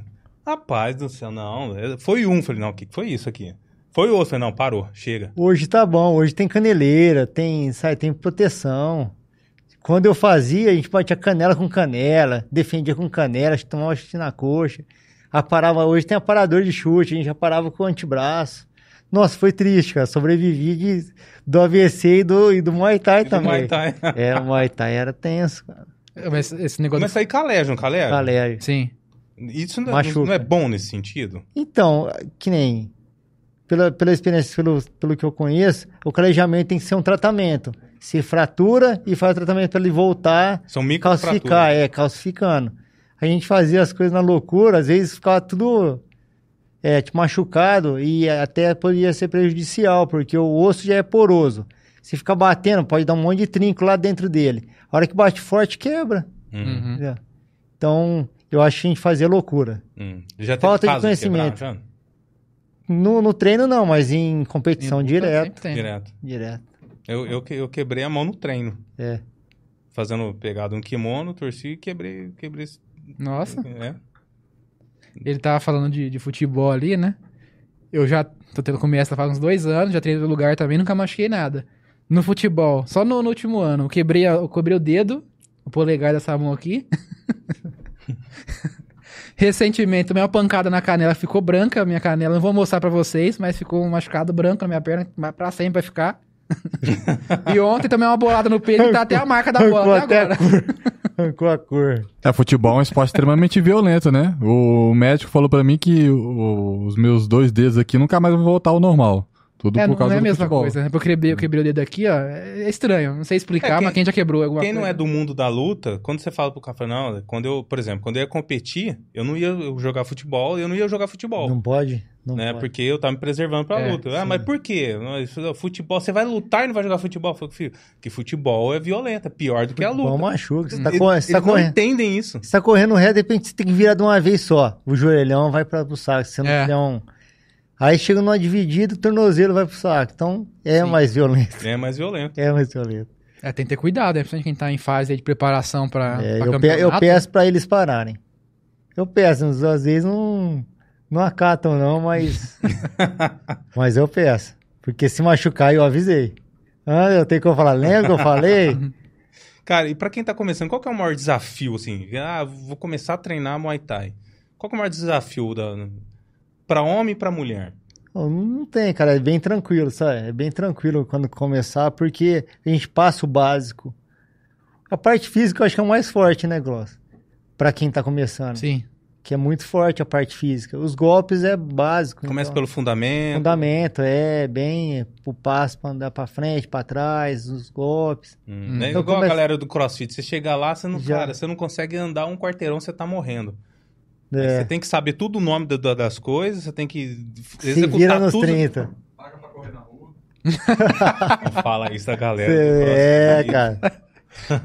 A galera vai usar lá o carinha dos CrossFit É. agora. Só, só pra andar não ser cancelado sozinho, tem quem fala que é gincana de adulto. É, CrossFit vai ficar bravo. Vai. E é a segunda, segundo esporte mais machuca, né? É. Futebol É, é mesmo. É Isso aí, ó. Todo mundo fala isso, mas pela minha experiência, eu tenho três amigos que, que fazem ou fizeram. Dois deles machucaram, tá? Então, a amostragem não tá muito boa, né? Pelo menos na minha visão. Porcentagem alta. É, um foi, foi no ombro, lá nos Estados Unidos ainda, um amigo É. brasileiro, tava animado, né? Fazendo, não sei o que e tal. Todo dia, e vira, e vira testemunho do crossfit, né? Todo mundo faz isso, É. né? Todo dia falando desse negócio, vamos fazer, não sei o que e tal. Aí, de repente, chegou com... com- eu não lembro o que ele colocou, acho que colocou aquela, aquela faixa com o braço, né? tipóia, né? O braço ficar assim, preso, né? O que aconteceu? Ah, machuquei o ombro, não sei o que, ficou um tempinho, umas, du- umas duas, três semanas, com o braço ali imobilizado, pode isso daí.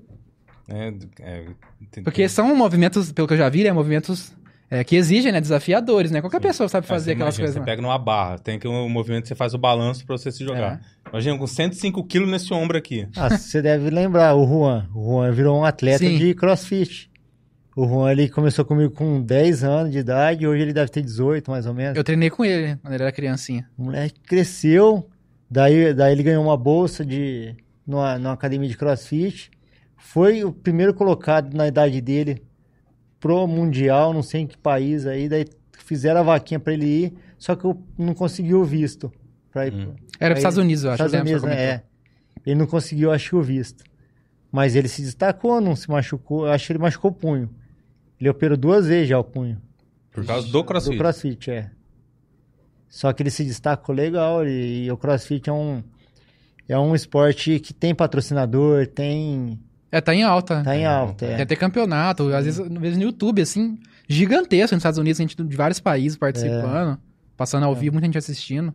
Realmente tá em alta. É, E ele se destacou e ele fez comigo Muay Thai desde 10 anos até, até uns 3 anos atrás. Moleque bom também, lutador. Uhum. Mas Eu lembro quando ele era, criancinha. ele era criancinha, ele já treinava É. muito bem, treinava forte Muay Thai. Ele tinha, sei lá, acho que uns 12 anos por aí na época. Ele treinou legal. e o pai dele apoiava bastante, mas sempre tava Sim, junto. o pai dele é o grande, grande incentivador dele. Pai e a mãe, né? A, daí a mãe foi pro crossfit e levou ele. Uhum. Só que o pai e a mãe levou ele pro esporte, o moleque virou um cidadão muito bom, sabe? Legal. Virou, ficou muito bom no. A gente tá falando dos malefícios aqui do, do CrossFit. O É. pessoal vai ficar bravo com a gente. Não, agora, agora eu falei um pouquinho bem. Agora eu falei bem, você viu? Agora foi bom, é. foi bom. E tem Não, que e dar aquela que- temperada. A, a Sandra vai vir aqui, ela é crossfiteira. Vai ficar É? brava com a gente. Eu, eu comecei a treinar CrossFit por causa da Daisy, né? Porque a Daisy precisava fazer um esporte. Vamos fazer CrossFit? Vamos, vamos Aham. lá fazer CrossFit. Vamos lá machucar. É, treinando, treinando, olha, eu não, não dou conta, eu não, eu não aprendi a fazer os movimentos e... Bom, não vou falar mais muita coisa, não vou... eu vou expor muita coisa, mas beleza.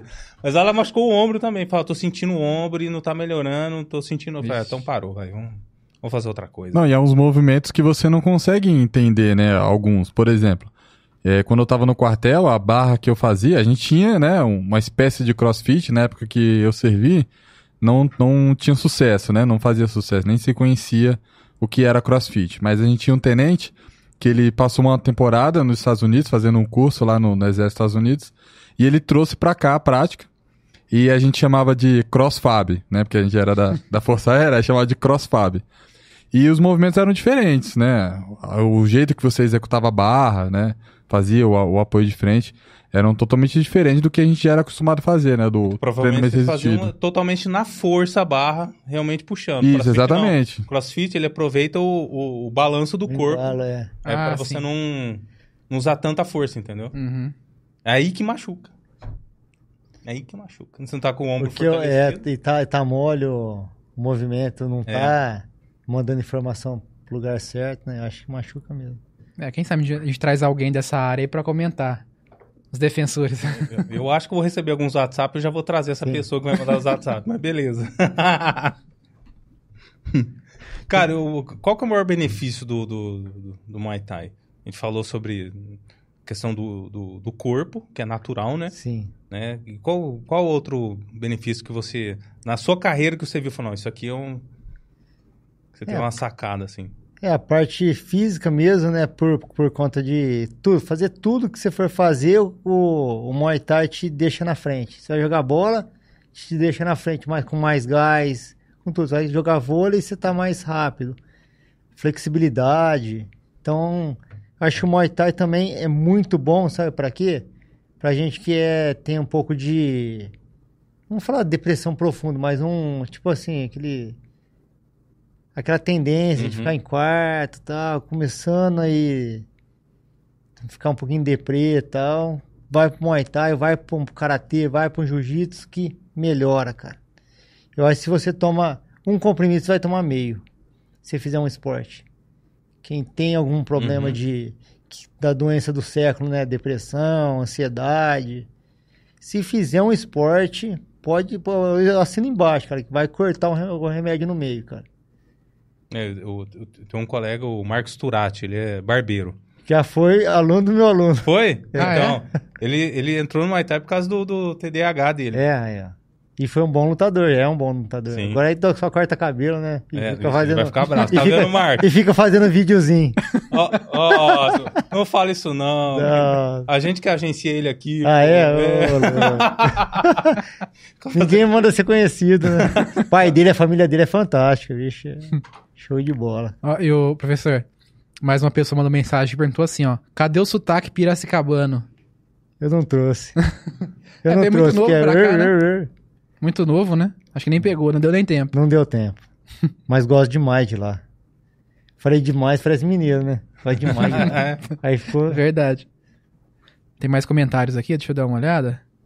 O pessoal gosta da interação. Enquanto isso, gente, Enquanto É, você vai- vê, vou fazer uma pergunta. Tem alguma... a- O, o Muay Thai tem alguma vantagem em relação a outra arte marcial que, que ele se destaca? Então, cara. O Muay Thai, ele, tipo assim, ele é considerado uma arte marcial mais violenta. Que é os golpes muito contundentes. É, todos os golpes é pra nocautear. Não é pra marcar ponta, entendeu? Uhum. Então, eu acho que, tipo assim, que nem Taekwondo ou Karatê é mais pontuação. principalmente o olímpico, né? É, E aí, É o pontuação. Se for bater de frente, vai ser nocauteado, vai ser um pouco mais difícil eles lutarem com o pessoal do Muay Thai, sabe? Todas têm seu- seu- seus golpes Uhum. fundamentais, mas só que o Muay Thai é muito contundente, cara. Então eu acho que é mais. Nesse no combate, sentido, no nesse combate, sentido, é. ele, ele é mais eficaz. Ele é muito forte. Principalmente curta distância. Na, na, na média, assim, na. Que é onde entra o cotovelo, onde dá pra pegar pra dar joelhada. Nossa, mas entra, Aí judia. quando entra o cotovelo, isso é média distância? É média? Tá doido. pra mim tá muito perto. Na, É que, é que tem gente que tem envergadura maior, né? É. É porque você dá aquele passinho, tum, É. bate, né? Senão Hum, você tá na média, só que você dá aquele passinho, bateu. Pra encurtar. É, pra encurtar. é, não é muito legal tomar cotovelada, não, né? É, onde pega, judia, hein? E aí a... é muito a- difícil acertar a sua cabeça, não, né? Não, a minha não é. Não, não é, não.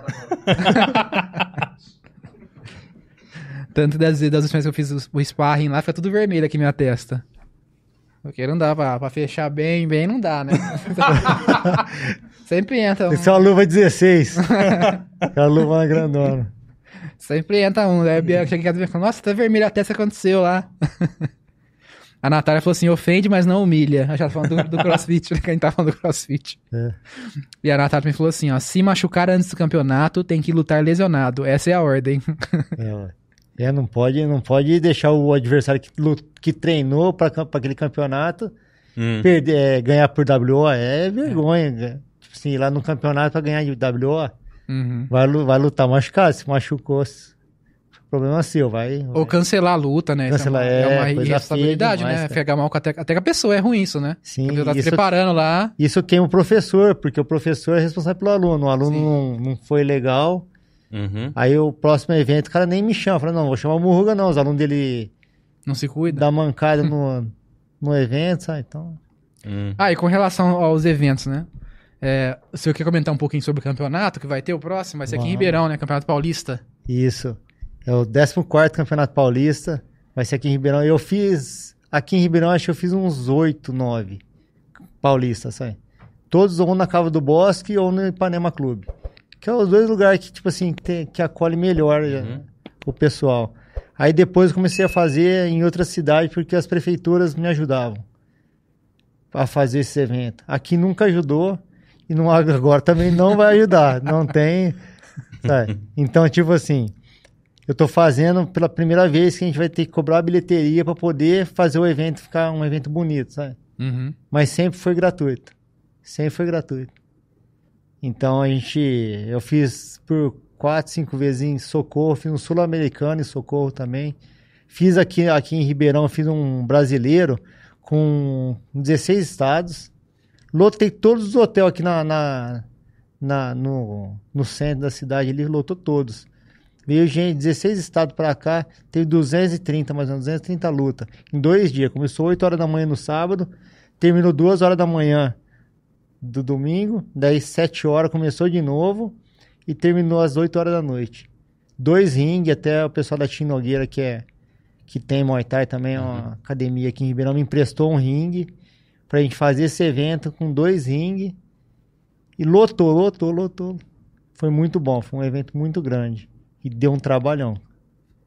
Então já tô, tô acostumado já a fazer, é cansativo e eu tipo assim, toda vez que eu acabo de fazer o evento, falo, nunca mais faço isso aí. nunca mais mexo com essas coisas. Aí chega do outro ano que vem o pessoal da federação, ô, vai fazer evento, vai fazer o Paulista, não vai fazer isso aí. Aí você, né? Ah, não, vou fazer. É, daí começa. Então esse ano a gente vai fazer no Ipanema, dia 9 de março. O ano que vem, né? Quer dizer, 9 de março. E já tá, já tá já chegando nas 30 lutas. Vai ter 30 lutas, sendo 5 cinturões. Cinturão do cam- campeão paulista, certinho. E profissional, é, é legal, cara. Aí, Aí com, você vai ver as cotoveladas. aí, com relação à dinâmica do evento, tem lutas que são amadoras, né? Pessoas que Sim, estão começando e lutas de mais experientes, né? É, tem o estreante, que é zero luta. Tipo assim, o cara que, que treina comigo lá quer estrear. Eh, Se eu pôr ele no amador, o amador talvez ter, fez umas cinco lutas, seis lutas, é amador ainda. Uhum. E é muita diferença um cara que vai estrear Sim. pegar um cara que já é amador. Então ele tem estreante, zero luta. Aí tem o amador, que vai ter umas sete lutas mais ou menos.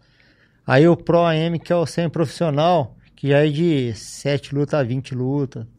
Aí é um pouquinho mais, mais difícil, mais bonito de ver também, sabe? Uhum. E ter o profissional. É por, por, por etapa, assim. Uhum. E já tá vendendo ingresso ou não? Já tô vendendo ingresso. Co- Fala aí como que faz pra comprar, é lá no, lá no CT? Tem no CT lá na, no Murrugatim, na rua Anitta Garibaldi, 1781. Tem no Team Montanha também, que é uma outra academia de Muay Thai também. A gente, por isso que eu tava falando, eu tenho, eu tenho uma amizade com todo mundo, então, tipo assim, a gente tem que falar do- dos, dos parceiros também. Tá não- certo. Uhum. né? Tem na Team, Team, Team Montanha, tem na Kamikaze Sports, que é também um amigo meu e concorrente da minha loja. Que eu tenho uma loja de esportes, ele tem uma loja de esportes. É, E é, tá tudo que eu junto falar também, que né? é- O senhor vende, né, alguns Sim, a gente tem uma loja ó. de, de equipamentos de Muay Thai. Luva, caneleira, capacete, é, cotoveleira, tem protetor bucal, tem tudo pra Muay Thai. E pra boxe também, que na realidade boxe usa muita luva, né? Bandagem. Então vai ter lá na Tim, na Montanha, Murruga Shop, Murruga Tim, que é na rua Anitta Garibaldi, 1781. Tem na Kamikaze Sports. Tem. Não lembro onde mais tem. Tem mais um, em alguns lugares, cara. Ah, tem numa outra academia, Academia do Lauro. Lauro Açaí na Avenida Independência. Também é uma academia de Muay Thai, que é amigo meu também. Então a gente tá espalhado em Ribeirão, Uhum. nas academias. venda, tem então. bastante ponto de venda. E tá quanto o ingresso? Já também já. que Tem é barato, 200 já fala aí pro povo comprar. Tem 200 ingressos a 30 reais. Depois vai pro segundo lote. Uhum. Aí você vai pra 35, tá? Ainda tá barato. Sim. Pra ver 30 luta emocionante, porque é emocionante. Ah, eu acho que Sim. pelo menos aumentar pra uns 40 esse É segundo lote aí. emocionante, né? A cara. galera, ah, 5 conto, eu espero o segundo lote. E é interessante que tem até é, várias idades também, né? Sim. Na última eu lembro que eu fui aqui em Ribeirão. A primeira luta eram dois molequinhos, né? 10 anos, não era? Tinha é, coisa 10 assim. anos. 10, 12 anos por aí. É, é uma luta apresentação, assim, é. técnica. É uma luta apresentação. Aham. Os dois é campeão, assim, os dois é vencedor. Sim. Aí foi interessante, eu gostei. Dessa vez a gente não tá tendo nenhuma criança ainda já inscrita. Mas vai ter adolescente, 14 anos, já tem luta pra eles. Tem um que se inscreveu lá com 45 anos. Mas só que não tem adversário pra ele ainda, porque tem que ainda dar uma chacoalhada nos professores aí, ver se tem alguém que te, Nessa faixa tenha, etária. tem essa, essa ideia de lutar e nessa faixa etária também ser estreante. Uhum. Daí Aí, mano. tá legal. Vamos lá. Olha lá. Vamos estrear? Quais são as categorias? Hã? Então, as categorias tem muitas, sabe? É de por peso, Mas por essa peso. de. Essa, qual- Essa daí? É. Eu acho 40, que 45? Como é que é? é de 70, Não, é por peso, né? É por peso? 75, É por 80. peso, mas É tem peso. É, é master, tem, tem isso também ou não? Não, não tem, cara, não tem. Só se, se eu vejo que é um pouco mais velho, tem tipo assim, uns 40 pra cima, eu não ponho com um adolescente, É, com uma molecada de 20 anos, não. Senão a molecada tem gás. Morre o né? velho. É, o velho. o velho morre lá, cara. Mas a gente dá uma dosada, a gente vê o que, que dá pra fazer pra não, não ser desleal, né? Vai dar, é bom. Ah, mas os velhos entram, não entra não? Não, tem uns que gostam, né? Falando em moio velho, eu vou mandar um- uma página pro André colocar na tela se ele conseguir. Vocês vão ver que interessante, um evento lá nos Estados Unidos. Enquanto isso, vai, vai falando aí pro povo, vai ler nos comentários que eu vou achar aqui rapidinho. É, não, porque no jiu-jitsu tem, tem as categorias, né? Aham, Tem de. de é, é, divide por peso e por idade. sim. No, no Muay Thai não tem isso. Não, não tem. Não, porque não tem muita gente mais velha que luta, né? Então, Caramba, é sério? sério, não tem, cara. Tipo assim, a velhos idade. tá tudo no jiu-jitsu, cara. Os velhos tá no jiu-jitsu. Os velhos tá no jiu-jitsu. Caramba. E olha que o jiu-jitsu machuca mais que o Muay Thai. Pega articulação demais, torce muito, é muito. Não, mas pelo menos no jiu-jitsu você tem chance de você, bater, né? É, Muay Thai você- não, você tomou, tomou, já Tomou, é. Esse é o problema do Muay Thai. Ou você é nocauteado, ou você não tem como bater, não. Sai correndo, não tem pra onde, porque no ringue é um quadrado com as cordas. Sim. Você não tem como pra onde correr, não. É, tem os mais orgulhosos que não batem, né? Que vai até o Ah, é, daí machuca pra caramba. É. Dorme no, no tatame. Sim. Tem uns também que mesmo batendo não solta. É, tem isso É. Você lembra daquele, maldosos. Toquinho lá? Você lembra disso? Não. Nunca ouviu falar do Não. Toquinho? Um que lutava no Não, UFC? Toquinho sim. Nossa, cara, ele, ele virou persona não grata no UFC, depois de outros eventos também. Que ele era bom, ele ganhava várias, assim, não- acho que ele chegou nem a perder no UFC. Mas ele não largava, tipo assim, o cara dando toquinho e não largava. E aí ele tomou uma chamada do Dana White na época, Que e depois de o cara novo... fica um tempão. Então, às vezes até mata o cara, estourada, se for um É, leão, mata. É. é. E aí depois ele foi demitido do UFC por conta disso, não foi por desempenho nada. Foi pra outro evento grande, mesma coisa. Aí hoje em dia acho que ele tá no, Aprendeu. no MMA da Rússia, sei lá, um É, já- sabe? Aí lá pode. É, mas eu já tomei uma dessa já. O cara me deu uma chave de bispo. Cara, uma chave de bispo machuca pra caramba, bicho. Machuca pra dedéu. Bati e o cara continuou apertando. Mãe, lá, velho. tô- tô batendo. Ô, bicho. Machucou meu braço agora, eu bati já. E o Eu, cara é eu graduado. teve uma vez pô. que eu fazia Muay Thai, fazia Jiu-Jitsu, né? E, e eu não era branco, então não sabia nada, né? E o pessoal falava, não, o Murruga é professor de Muay Thai, eu vou amassar ele, né? O cara me pegou na tal guarda-aranha, velho. Ele ficou me, me manipulando. Eu falei assim, eu vou cuspir em você, cara. Eu vou cuspir. Aí ele me soltou, eu não tinha o que fazer, cara. Eu não sabia sair daquilo lá, cara. Não tem essa guarda-aranha, não sei o quê. O cara pega com a perna no meu sovaco e segurando meus braços. Meu, para com Parecia um isso, boneco. cara. É, para com isso. É, mas deve ser a mesma sensação, né? De quem sai do. do- Só fez jiu-jitsu vai treinar Muay Thai. Daí eu falo, ah, O eu tá doido pra mandar ele. pro chão, mas tá lá tomando porrada. Porrada. Daquela hora que o senhor tava comentando, o senhor já fez vários eventos em socorro, né? Sim. É, Eu, eu lembro, o senhor falava tal, que ia ter evento tudo. Mas como que surgiu isso aí, né? Essa cidade eh, chamou pra fazer o evento lá? Como que foi isso? É que tem um filiado nosso lá em Socorro que conhece a o secretário, a prefeito, daí me, me apresentou lá, e daí eu conversando, falei das minhas ideias, do- dos, do- dos campeonatos, ele falou, não, traz pra cá, vamos fazer um calendário agora só de, de campeonato de Muay Thai aqui, é, paulista aqui. Uhum. Aí eu fiz uma parceria com ele, deu certo, sabe? Deu certo por um bom tempo. Aí, daí até daria esse em março lá de novo, só que tá ficando longe pro pessoal daqui de perto, pra ficar indo lá em, lá em Socorro, porque era mais pessoal daqui de perto do que o pessoal de lá pra cá, sabe? Uhum. Então, aí eu puxei pra cá dessa vez. Sim, eu achei interessante isso aí, porque não é uma cidade próxima daqui. E acabou atraindo o evento pra lá pelo apoio local e tudo mais. Ah, e também lembrei de outra coisa. É, eu lembro que o senhor contou uma vez que deu uma, uma confusão lá relacionada ao- aos alunos de lá. Ah, sim. É, isso isso é, é comum, acontece com frequência, não só de vez em quando, de, das pessoas confundirem as coisas, tipo assim, ó, o Muruga tá envolvido na organização, então eles acham que a arbitragem vai favorecer. Mas não, a arbitragem é outro órgão É separado, outra tem nada coisa, a ver. é. Né? Já aconteceu alguma coisa Já. assim? Igual esse exemplo, se o senhor quiser Eu contar tava, lá, como que foi eu isso tava daí? perto da, da mesa de arbitragem, né? Aham. E, e um atleta meu ganhou, eu comemorei. A torcida viu e começou a xingar, querendo invadir. Aí, aí, aí beleza. Conseguimos dar uma Apartar. migué, chamamos a polícia. Aí a polícia, ó, seguinte, vocês vão sair por, por trás, os caras é barra pesada. ah, não. Poxa, vocês vão me proteger, caramba. O polícia tava com medo. A polícia pedindo pra gente ir por, pro outro lado, cara. Porque a cidade pequena, eu acho, sei lá, tinha pouco policial, não sei, cara. Vai saber. E o médico mesmo falou assim: "Ô, vocês foram arrumar rolo com esses caras, velho. E hoje é meus amigos. Entendeu? Essa Hoje turma é, que essa tá- turma aí, é tudo com meus amigos. Olha aí. Mas é, você tava na arbitragem ou não? Não, eu, não, eu, na realidade, eu, tipo assim, eu sou organizador. A arbitragem era um pessoal da nossa, da nossa federação, mas eu não tava arbitrando, sabe? Ah, aí, aí meio que pareceu mesmo que eu tava, tava tipo assim, fazendo alguma coisa. Só que, tipo assim, eu comemorei e já baixei. Daí já veio, olha lá, tá roubando, não sei o quê. Falei, nossa, velho. E também, e também falando de arbitragem, e a questão de critério, né? Quando que ele tava falando sobre federação, que às vezes é difícil de misturar um com a outra e tal. Aham. Porque tem a questão de critério de, de pontuação também, né? Sim. Que, é, como que funciona isso? Tem algumas coisas assim que são é, ponto pacífico em todas elas? Ou tem coisas que dá confusão, que um não, faz de, um- de um jeito, Não. faz de outro? É, porque o Muay Thai é, contus, é contundente. Se você tomar um soco e não sentir ele, não tá, tá zero a zero. Uhum. Se você sentir um pouquinho, você já tá meio que perdendo, esse uma vantagemzinha perdendo. Você não pode sentir, você tem que bloquear certinho, postura. Então por isso que você não fica pulando. Se você ficar pulando, você vai cair toda hora. Sim. Então é. Agora cotovelo, joelhada, é tudo a mesma coisa. Se você tomar uma cotovelada, é mais difícil dar uma cotovelada que um soco, mas é a mesma coisa. Aham, eu perguntei isso daí porque eu já vi, por exemplo, alguns eventos, é, como o senhor disse, né?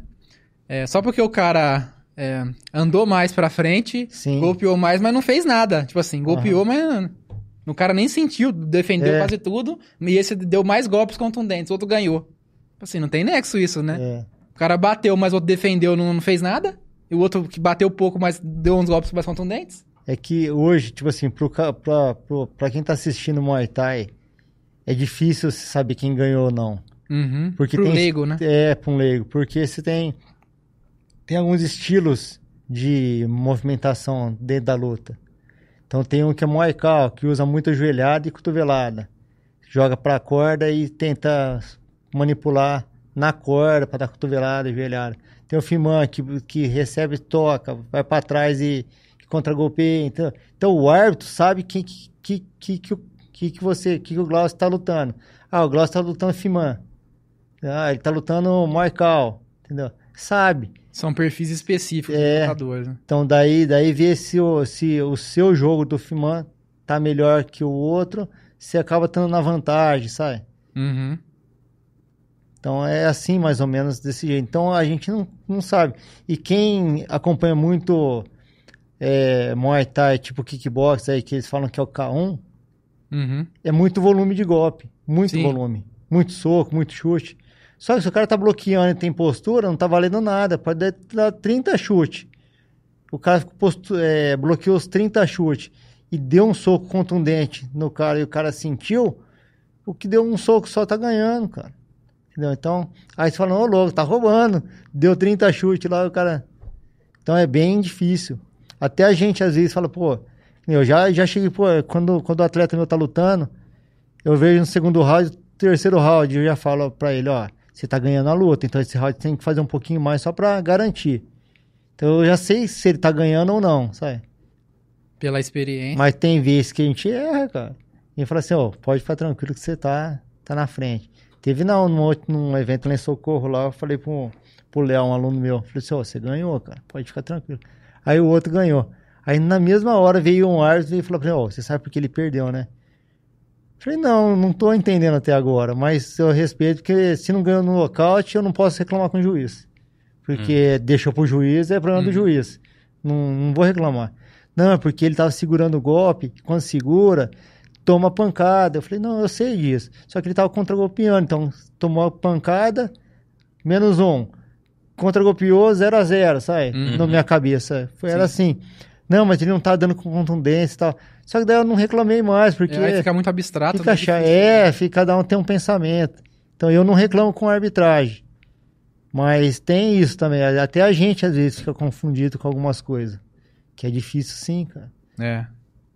É que às vezes o povo mistura critério com outras modalidades, né? Igual É. no boxe tem isso mesmo. Igual até mesmo quando você assiste uma luta de boxe na TV, os narradores, comentaristas ficam falando: ah, deu tantos golpes conectados. Porque a contagem de golpes conta muito pra pontuação final lá. Já no Muay Thai não é assim. É. Mesmo se o cara bateu, bateu, bateu, se o outro não defendeu, não sentiu nada, tá valendo. Entende? Mas é claro que tudo isso também contribui pro contexto todo, né? Se o cara essa foto não, não tiver contundência, não, não, não fizer nada, só ficar defendendo, é claro que ele vai perder, né? Do mesmo jeito. Não fez nada. Aham. Deixa eu ver se tem mais alguns comentários aí dos amigos na live. Tem, tem alguma referência de, de, de, de Muay Thai? Uma pessoa que é referência hoje, que todo mundo Tem. conhece? Que... Tem o Boacal ou o Sanchai, que, é, que é, duas, é dois ícones na Tailândia, que leva mais ou menos uns 30% da população turi para turismo na Tailândia, esses caras que levam.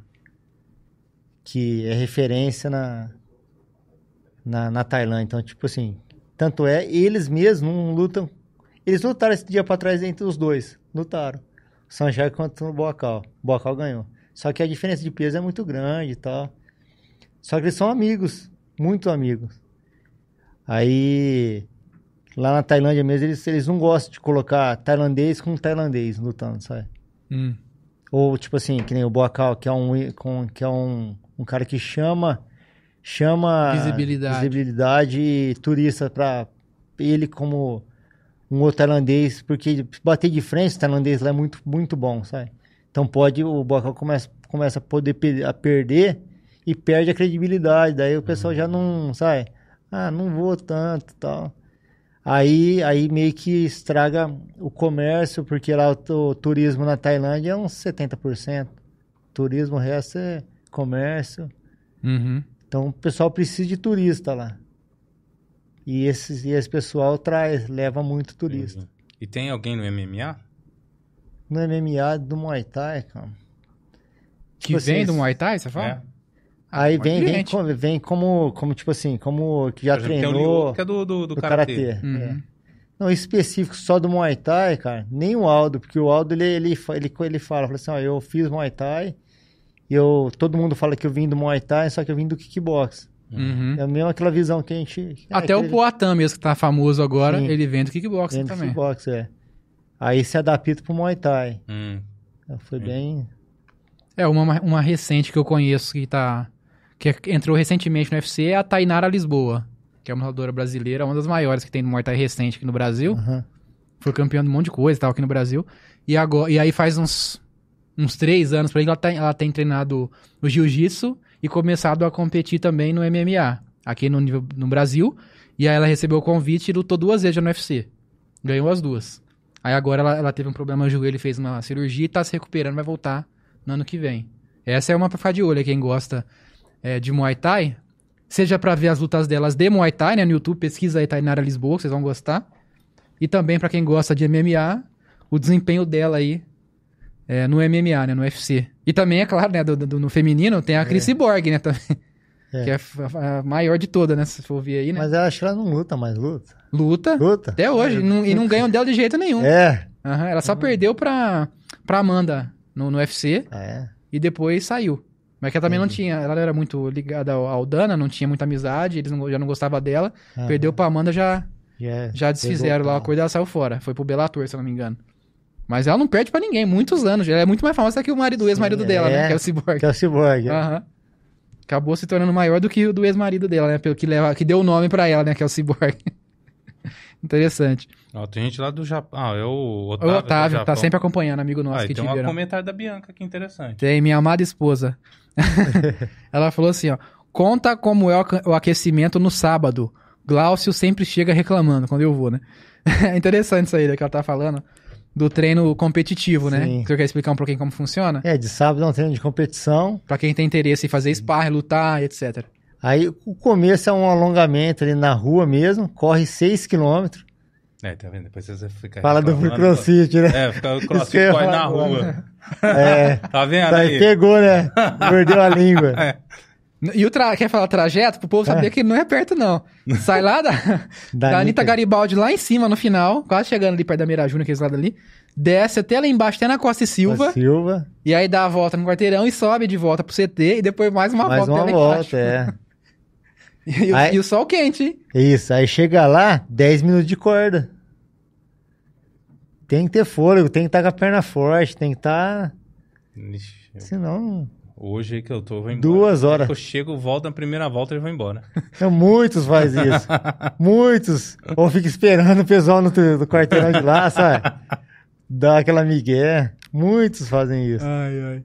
Eu quase fiz isso do dia que eu fui, a última vez que eu fui. Foi até na Costa Silva, minha, a casa da minha avó ali do lado. Falei, acho que eu vou tomar uma água. Quase. Já fica por lá. Ah, não. O pessoal vai chegar lá e cadê eu? Né? Tem que voltar, que subir. Aí foi. Perdeu o Glaucio no meio do caminho. Muitos pe- perguntam pra mim, ó, posso vir de sábado? Eu falei, pode. Vou te explicar como que é primeiro. Pra não aí você é. Aí você vem de tênis, tá? Falei, Por que tênis? Porque você corre 6 km. Ah, é? Nunca mais. Não vem nem de semana mais. É, tem que Já é, tem-. Isso é interessante também, né, mestre? Tem que saber também discernir qual que é o perfil de cada um. Que tem gente que é. começa a treinar lá e você vê que a pessoa não tem o perfil pra. A pessoa fala assim, ah, quero lutar. Mas a pessoa não tem, uma, não tem técnica, não tem experiência, e às vezes não tem nem o perfil pra isso. Às vezes não tem idade Sim. mais, entendeu? Não tem peso, sei lá, tipo assim, não tem o perfil pra isso. Então tem que saber também ter o jogo de cintura pra tentar convencer a pessoa, mostrar pra ela que ela tem, pode um dia, mas ela tem que se preparar, É, daí eu, porque senão acaba A gente se leva- frustrando, né? a gente leva pra, de sábado pra, pra ela ver que é um treino diferente. Lutador é um treino mais forte, mas não tem como só treinar na academia de semana e ser lutador. Vai tomar pau direto, cara. Não Uhum. tem jeito, cara. Que complica. Agora, um treino específico é, de sábado até consegue um pouquinho, um destaque um pouquinho melhor. Uhum. Que tem luta, tem é, mais forte, né? Tem, às vezes dá uns lockout lá, sabe? É, No sai? treino, sai, cara. A última vez que eu fui lá, tomei tanto chute na, na coxa do Matheus, É. que eu não tava aguentando nem subir a escada depois. que eu não sei porque eu tava com uma mania de ficar toda hora deixando aberto aqui desse lado. E ele não. Ele, E não- ele, e ele chuta do lado Não, e direito. ele, não. o, o Matheus é professor também. Às vezes É. ele. Alguns horários ele ajuda o professor dando aula, né? Sim, ele, que agora tá tendo ele aula. fica lá, né? Tá tendo horário o dia todo, né? É. Alguns horários ele que dá aula. Ele fica das nove às seis da tarde. Sim. Ele tá trabalhando lá o dia inteiro. Aham. E ele tem uma, uma didática boa também, assim. Ele sabe Ótimo de ensinar. dar, eu percebi mesmo. Então ele faz de propósito, ele fala, mostrava, ó, tem que fechar aqui. e eu, mesmo sabendo, não consegui. To- e tome chute na coxa, chute na coxa. Aí depois eu fui Aí, aí aprendendo. pergunta pro Glaucio se ele voltou lá. Não voltou mais. Nunca né? mais Primeiro sabe. dia de treino com o Matheus. A esposa Não, dele falou assim: você não passei." vai não? Ah, não, hoje não. Hoje não vai ter, não. Sumiu. É que sábado é difícil pra mim, é um dia... Final de semana é muito complicado pra eu conseguir ir. Mas eu gostaria de ir mais vezes. Se não tivesse o Matheus, É, se o Matheus faltar, você até iria. Não, mas faz parte isso se aí. o Matheus faltar, até que vai, né? Daí faz parte. Tá ali pra isso mesmo. Bom, já falou do, do, do, do, do Campeonato Paulista, a gente já falou da federação. É, já conhecemos a sua trajetória, Sim. né, demos boas risadas, falamos mal do crossfit, mordemos a língua no final. No final. Viu aí, André? Ficar falando que os caras ficam correndo na rua aí, ó. Ah, mas o intuito do, do mestre é outro, né? Não é o fim último, né? Vem É. mais depois, né? Ixi, lá vem com. É. com tem que defender usar aqui também. Aristóteles aqui agora pra falar do, do, do, do- do Muay Thai. Oh, e, e tem um desses filósofos gregos aí que ele praticava é, é, luta greco, greco, aquela luta Greco. greco-romana, né? Que a gente chama de, hoje em dia de greco-romana. Acho que a maioria praticava algum esporte. Eu não sei se era Sócrates ou Platão. Acho que era Platão, se eu não me engano. Tem, tem É, o pessoal assim. fala que Platão era bombado, né? Era, É, era alto. eles Tanto que o nome de lá dele é onde causa- começou tudo, né? Se for ver a parte esportiva, né? De Olimpíadas, essas coisas começou lá, Aham. né? A parte fundamental da educação. Né? É fundamental. Sim, é, ele pegava isso. O Platão, né, falava, né, da questão física também. Não só da parte intelectual. Ontem mesmo, eu ouvi alguém comentando sobre Grécia Antiga e estavam falando aqui. Tanto o boxe quanto o wrestling, né, vem desde lá dessa época. Sim. Eles já praticavam. Interessante, né? Cara, a gente falou da, da, da trajetória aí da. Que você teve uma partinha na política aí, né? Sim. Essa semana saiu a notícia né, de que o Ricardo Silva continua na frente aí na- nas, nas Pesquisa. pesquisas, né? Ele continua sendo o favorito. Eu acho que até é, nat- até é natural ele ser o favorito, né? Porque parece que é como se agora fosse a vez dele, né? Porque já passou todo mundo, né? E ele é um dos mais antigos que, que vem, Que tá na trajetória ainda. que tá na trajetória tentando a prefeitura. Sim. Aí, e naturalmente seria ele, a vez dele, como se, se isso existisse. Mas querendo ou não, lá no íntimo do, do consciente do- da, da galera é isso. Né? Sim, é um Ah, nome não, que é já, tem- lembrado. ó, já passou esse, já passou aquele, já passou Nogueira. Agora é a vez do Ricardo Silva. Né? E nas eleições passadas. Foi na passada? Foi? Ele não, ele não, Não, foi. não, não. Foi na. na Retrasada. Retrasada ainda. É. Né? Quase Foi por conta do Sevandija que tirou notinha ele de da dois é, reais, né? Que, eu não- Que até agora eu acho que também não tem resultado. É, mas e querendo ou não, quase Queimou que ele, leva, né? Queimou O pra caramba, cara. Sim, ah, Queimou muito, sendo é. dele ou não, querendo É. ou não, influenciou. Influenciou. Porque é que nem, é que nem a gente vê, cara. A gente vê umas notícias, só que a gente não sabe nada se é certo, se é, se é verdade ou não. Só porque passa na televisão, hum, Uhum. será que é certo, será que é errado? Então não sabe. Aí depois falar que RS era outro, era um vereador, não era o Ricardo. Uhum. Depois falaram que era, depois não sei o quê. Então, Não, é, Ninguém até a nota nem dá pra saber se ela é real. É, se foi plantada é. pra, pra influenciar na- nas eleições. Não dá pra saber. Uhum. né? daí solta todo mundo e todo mundo candidato, e assim vai indo, cara. É, a, Uma loucura a tropa tá total. voltando, hein? Uma loucura total. Ah, cara, mas né, é, a galera, a- essa galera antiga que foi afetada pelo Sevandija, vão voltar tudo. Vão voltar com força. Sim. né? Ele tá- o Ricardo ele tá com 32%, né? Com, Não, tipo, na, fala na primeiro tiveram- cenário, né? Isso. Ah, tá no primeiro. Pode, quer, quer falar? Se quiser, falo. É, essa pesquisa, primeira coisa, né? Ela foi feita a pedido da Tribuna Ribeirão, em parceria com o Instituto de Pesquisa Política, tá? E aí, essa pesquisa foi feita por telefone. Eles ligaram para 600 eleitores no dia 19 e 20 de dezembro. A pergunta que foi feita foi: se a eleição para prefeito fosse hoje, em quem você votaria? E aí, é, tivemos três cenários.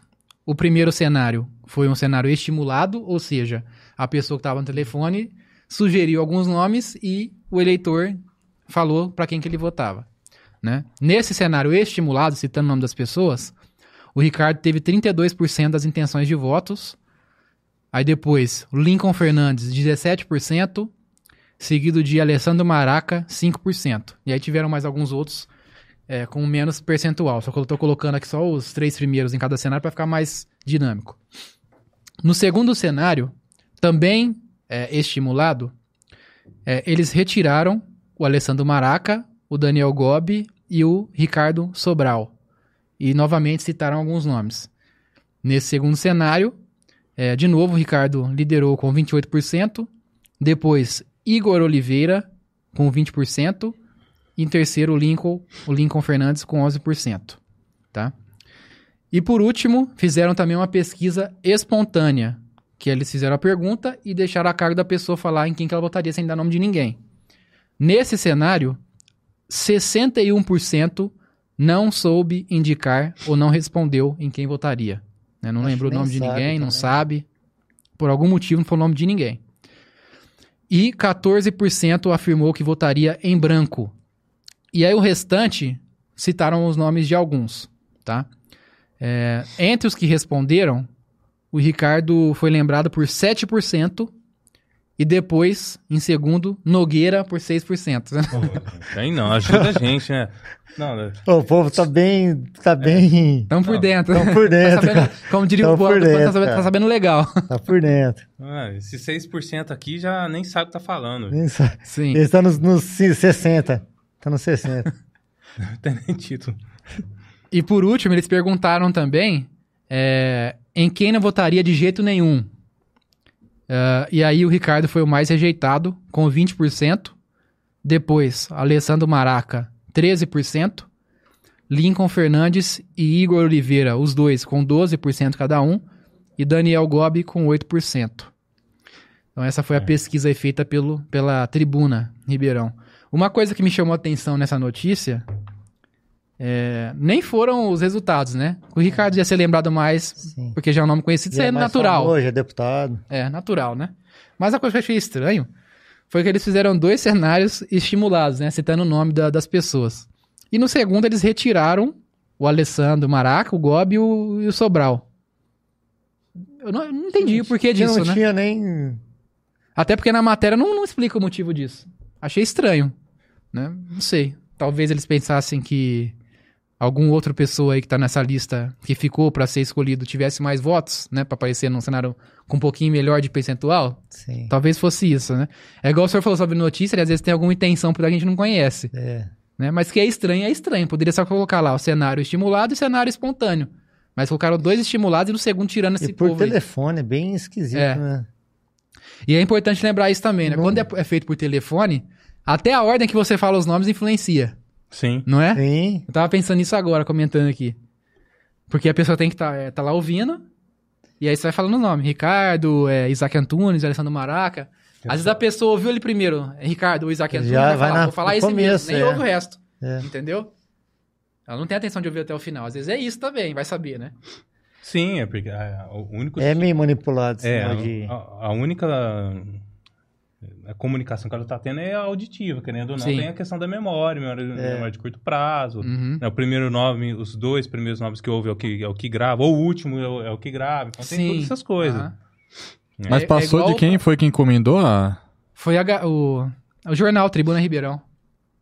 Eles pediram pra Quem pôr em pé. jornal? Ah, já não sei. É, a questão. A minha pergunta foi É, essa. Quem será que encomendou, quem que né? pediu- Quem que encomendou pro jornal encomendar? É, porque de graça não é. né? Não, e é caro, hein? cobram É muita caro. grana E é caro isso aí. É. É, É igual pra ti. Às vezes foi o 6% do Nogueira. Vai saber, né? igual, igual o prateleiro de mercado. É, eu, eu não trabalho com isso, mas eu já ouvi falar que é assim. Imagino que as pessoas que já trabalharam nessa área sabem disso e vão falar melhor. Até mesmo o posicionamento que tá ali o produto influencia no qual que o consumidor vai comprar. sim, A altura. A- É a altura da visão, né? É. sim. Tudo isso influencia. Então eu imagino que não seja diferente questão da, da ligação, né? O- a ordem dos nomes Com certeza influencia. influencia. É, Cara, e assim, essa rejeição, eu acredito, do, do Ricardo seja por conta da. Você, Vandi, já cadê esse negócio da nota aí? Não, não, não é nem isso. Por... Bom, não sei, né? A gente faz o exercício aqui de raciocinar o que, que pode ser. Que o Ricardo, ele teve. É, querendo ou não, ele teve um pequeno relacionamento com o governo Lula, né? É, é sim, mas eu acho que o povo não lembra disso. Que é, é meio low pro, ele é, O Não, Ricardo mas é se um não lembra disso, É não vai por lembrar conta-. É por conta do. Não, eu acho que é mais fácil. É por causa o do PSB.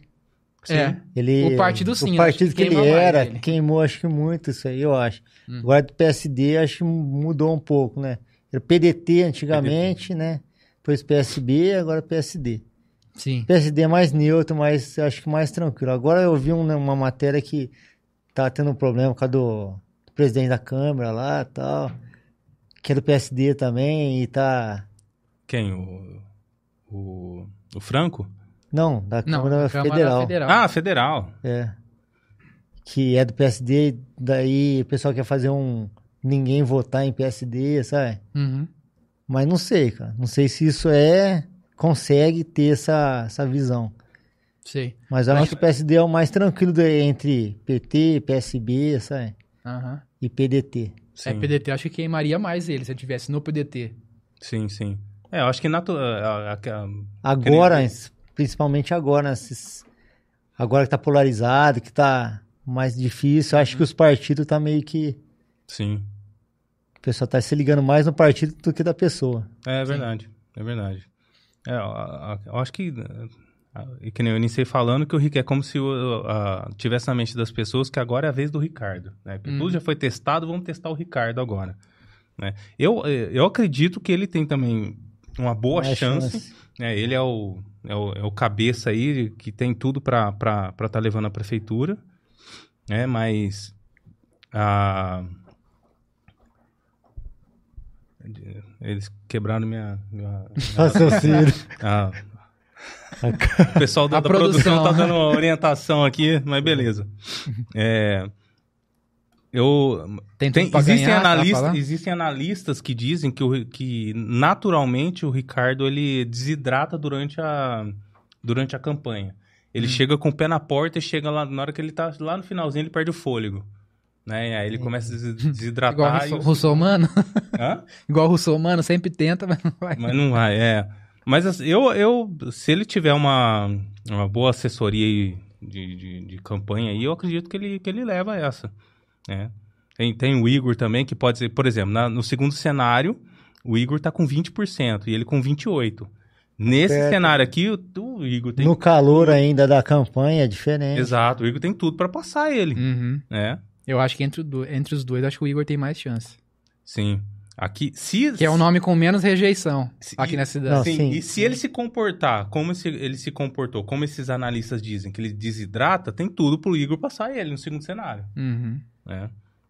Ô, Maicon, você acredita que o fato do Ricardo ter desistido na, no último pleito, né, que ele já tava até como um dos favoritos pra ganhar a prefeitura, você acha que também influenciou Eu acho. nessa rejeição dele?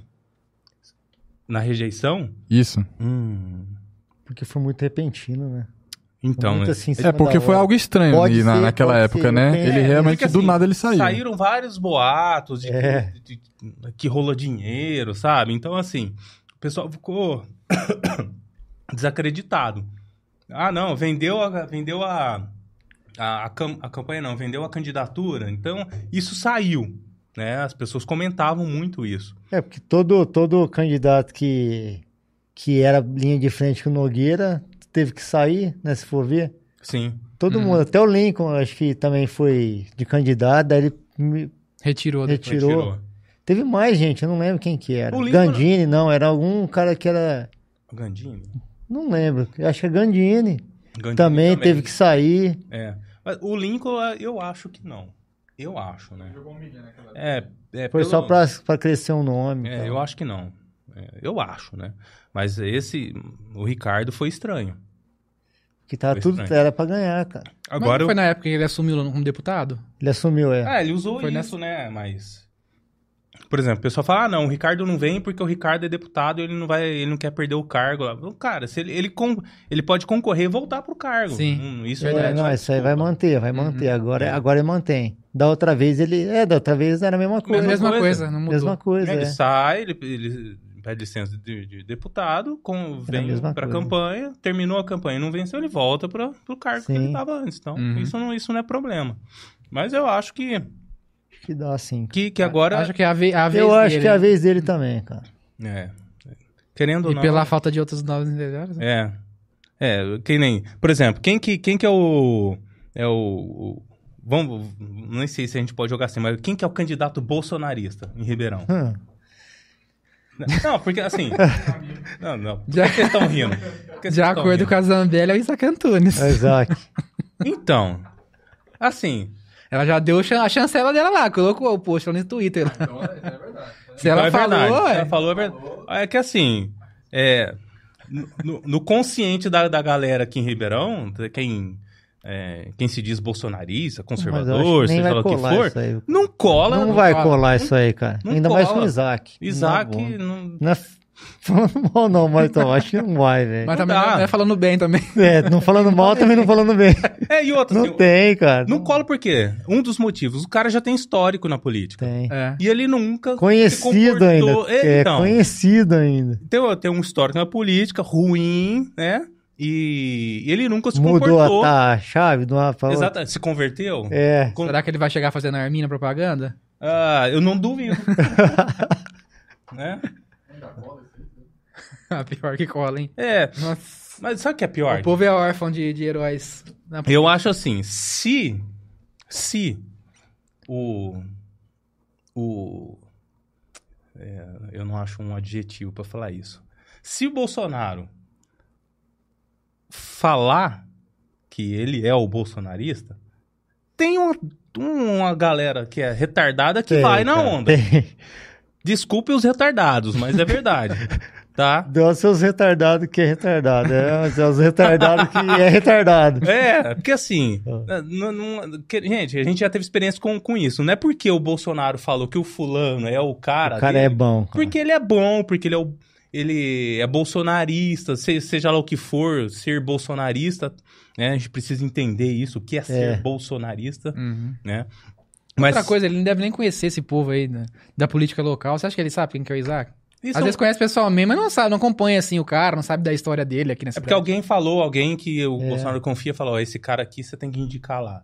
Esse é um grande problema. O Bolsonaro não criou base, não conheceu a galera de perto, não sabe histórico. Uhum. É até difícil ele fazer isso. É, Sim. Mas a equipe dele poderia muito bem fazer isso, né? A galera aqui embaixo tal, fazer, Uhum. fazer esse trabalho de Essa base, triagem, pra conhecer o o- as pessoas. Mas não vai colar. Desculpa. Ribeirão Preto não tem candidato, pré-candidato, tá? Indicação. É, bater para o Ricardo. Né, que, que represente os conservadores de fato, né? Não tem esse cara, não existe, tá? Existe eu, mas eu não sou pré-candidato. não querendo me lançar. É. Por mais que na última pesquisa o Michael saiu lá como é, espontâneo, alguém falou lá, Michael Tropiano, ó. Teve algum doido aí Algum que doido aí. É, o cara, o cara Alguns tava, tava doidos, fazendo né? pesquisa, de repente o cara encontrou a minha mãe fazendo É. pesquisa. Minha mãe falou: vote no meu filho. Ô prefeito, ah, o Maicon, o Maicon. Volta É, no Maicon lá. Ah, e um cara comentou aqui no, no chat, o Renan Amaral falou assim, e o Chiarelli? Cara, Não tem Vamos lá. como, cara. não, quem foi? Foi isso que foi pra me provocar, né? O cara deve? Não, conhecer. foi não, Renan. Não foi, é não? aluno lá. Renelo É não. aluno lá. lá- Ah, cara. eu- eu- Não, é porque eu tenho- não, não é, não. Aí você não, vai. Enéas é você fala que inteligente, Enéas mano. Enéas é Preto. inteligente, Tá humilhando, humilhando Enéas, pô. O Enéas, uma hora dessa, tá Cara, é- saindo correndo lá que do Tum pra vir te pegar. Você fala uma besteira dessa. Cara, o Chiarelli, o Chiarelli, ele entra no jogo, não entra pra competir realmente pela cadeira. Esse- eu acho Só pra que mesmo. é óbvio isso, né? A galera tem o Chiarelli como se fosse Bolsonaro de Ribeirão. Tem gente, tem uma outra... Tem uns... Outra faz de idiota. de idiota de retardados que acreditam nisso. Porque o Chiarelli fala, ele xinga e não sei o quê. Gente, pelo amor de Deus. Não tem gente. projeto nenhum, não tem nem por onde começar, não tem estrutura nenhuma, cara. Cara, o cara não tem nada, Nada. entendeu? O Chiarelli entra no jogo aqui político de Ribeirão Preto para derrubar Tumultuar, candidatos. é. É. isso, entendeu? Ele lá... é- Eu não, não vou falar de que maneira que isso dá, porque não tem nem como eu provar e eu posso ser processado por isso. Mas o Chiarelli, ele entra com recursos para derrubar alguns candidatos. Né? Vamos, eu sou o Chiarelli aqui agora, vocês dois são candidatos. Né? Ah, o, o, o André também é, é candidato a prefeito. Né? O Chiarelli entra no jogo para derrubar o Murruga, que é Sim. né? Porque teve algum... algum Ele pega um teve calcanhar algum dele. tipo de conversa aqui que o objetivo é derrubar o Murruga. Né? Eu vou arrebentar o Murruga, mas para não ficar feio, eu falo um pouquinho dos dois aqui também. Né? De- vou dar alguns apelidos, né? Sim, É. aquelas brincadeirinhas É, dele. Boca de cabrita, Nossa. né? Bagre ensaboado. É, É, cavaleiro. Esse é um clássico, é a boca de cabrita, hein? É, Clássico dos debates Ribeirão Pretanos. Nossa. aí eu... Não, engraçado é, cara. Engraçado é, engraçado. cara. Então, assim, é, o objetivo é eu vou te destrinchar, acabar contigo. Ele entendeu? falava uma coisa do Ricardo também, que eu não lembro o que era, cara. Do Ah, Ricardo, não Ricardo eu não lembro.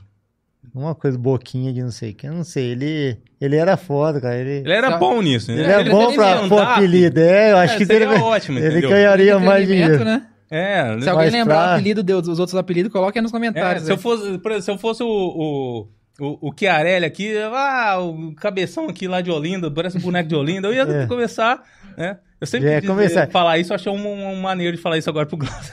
É, o Glaucio agora pegou um apelido aí. ó. Não, bicho, aí lascou. Eu tô acostumado, gente. Não, mas é, o Chiarelli não entra no jogo pra ganhar, pra fazer, ele, ele não quer fazer, ele não quer o bem da população de Ribeirão Preto, é tudo discurso, ele tá lá pra tumultuar e acabar com, com, um, com um- uma pessoa lá dentro, é isso. Esquecem Chiarelli, gente, pelo amor de Deus.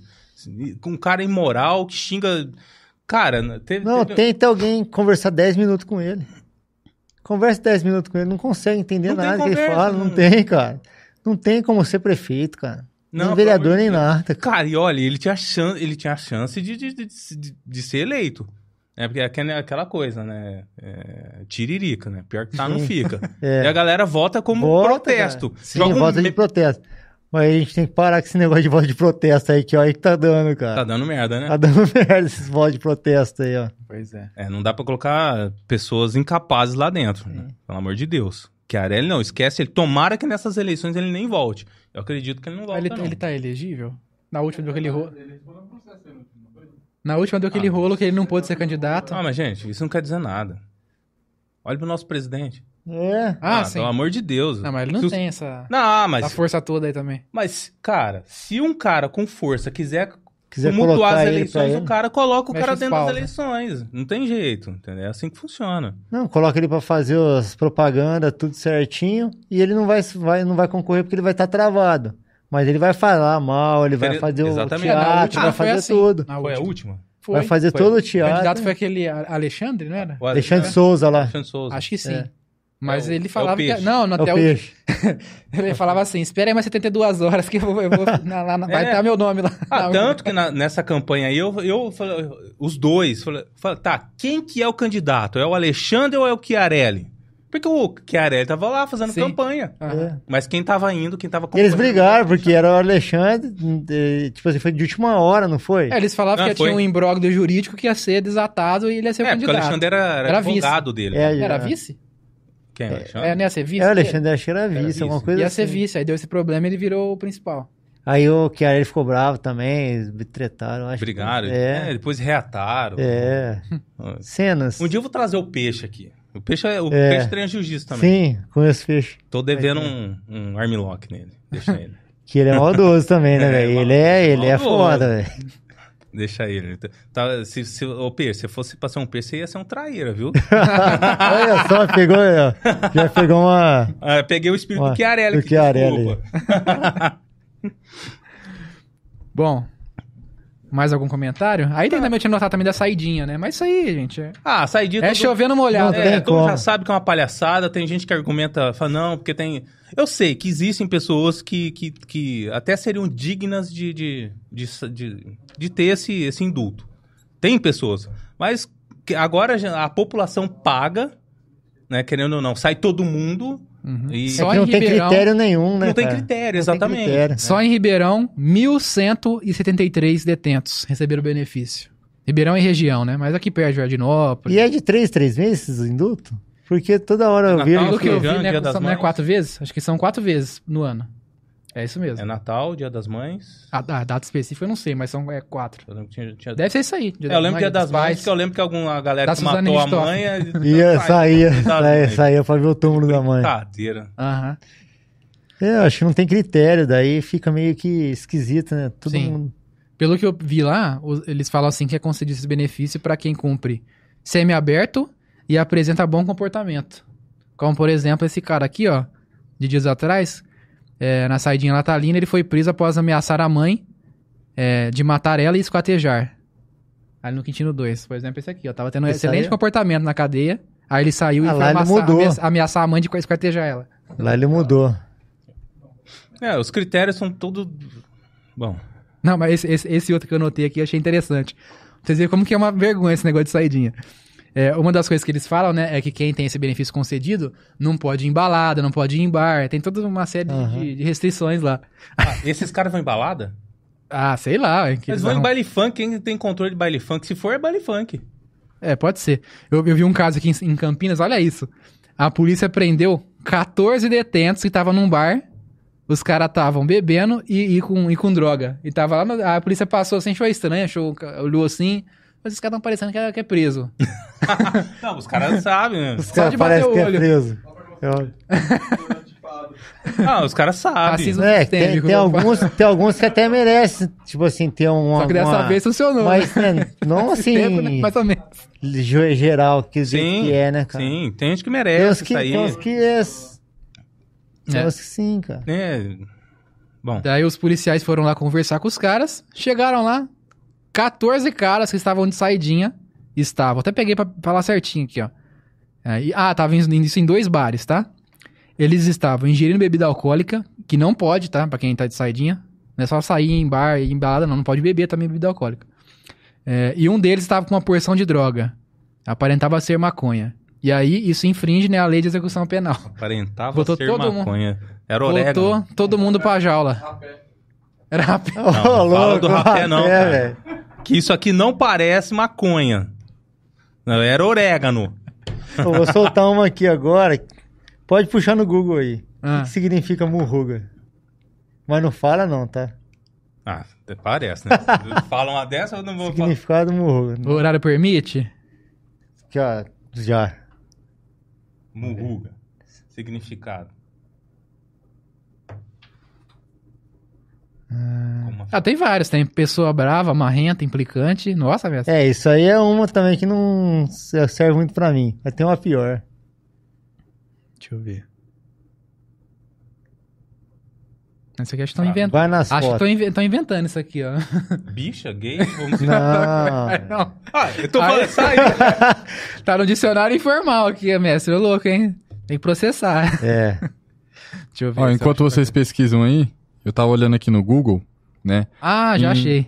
Setembro de falar. 2023, né? De 33 mil presos que deixaram a cadeia, né? Na, na saidinha, 1.397 não voltaram pro presídio. Nossa, eu ia fazer essa pergunta agora. E quantos não voltam, né? É, tem isso também, né? Muitos não votam. Claro que não. É, né? E murruga, o mestre falou que fui pesquisar aqui. Me parece que é esse, essa substância que os, os presos É. estavam carregando. Florzinha. É. A flor... Essa substância. De má qualidade ainda, né? Ah, de vi? É de má qualidade, Ah, pode é? ver. Não é. Aqui, até tem uma notícia. Em lá no Paraná. PM aprende mais de 3 quilos de murruga em Guaratuba. Mas não sou eu, galera, ó.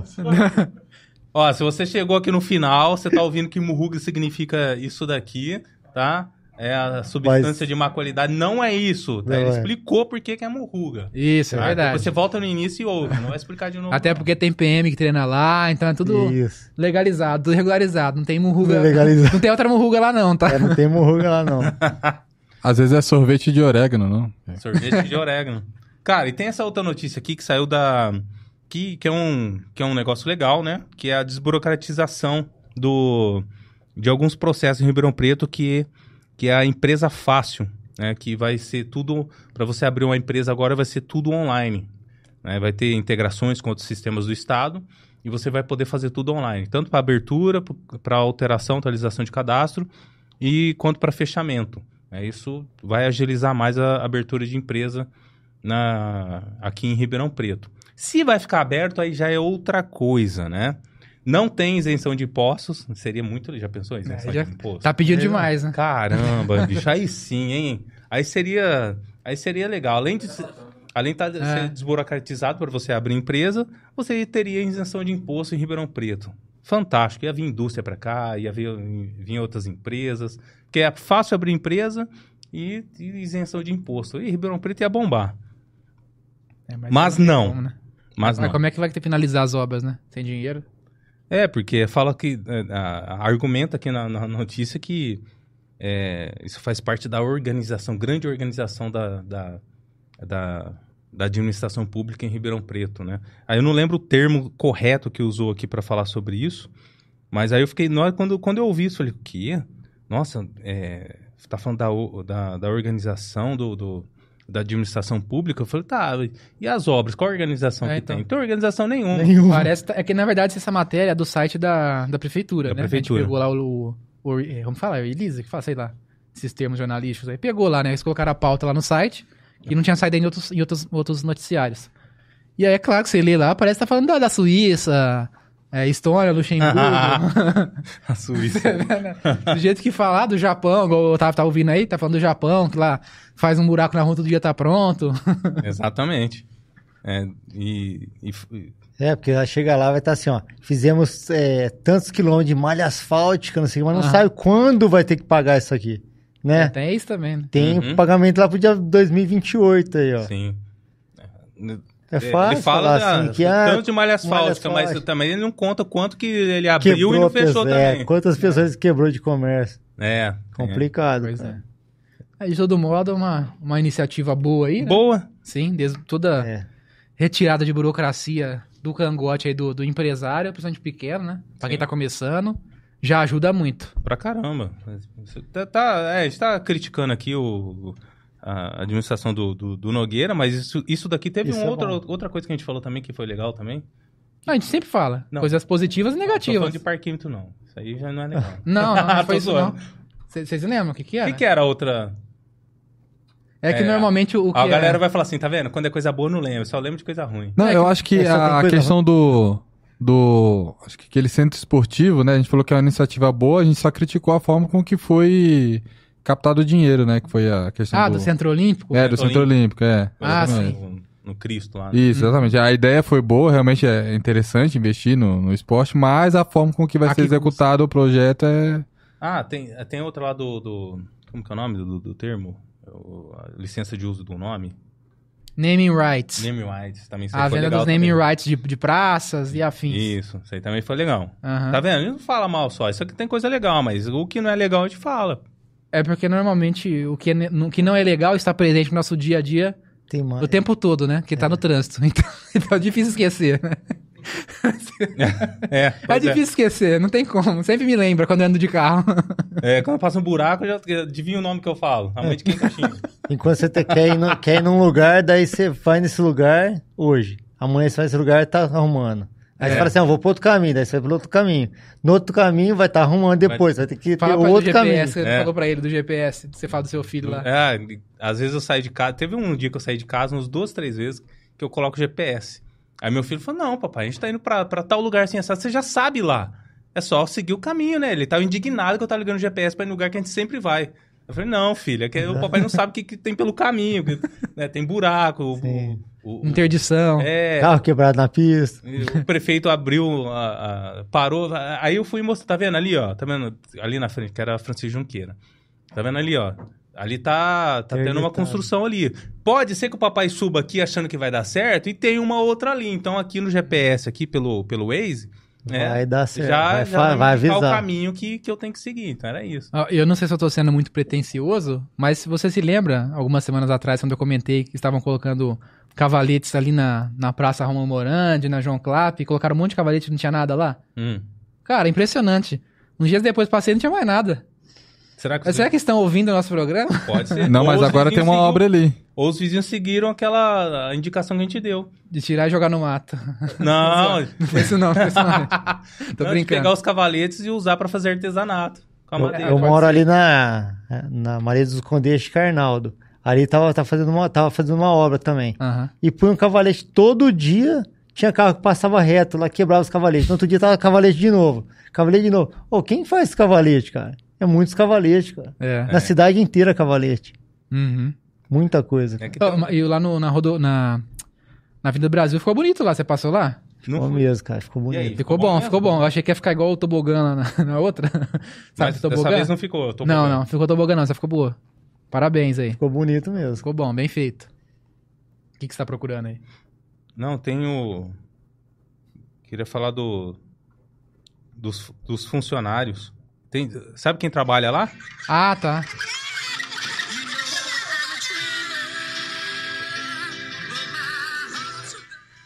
Ah, mas é.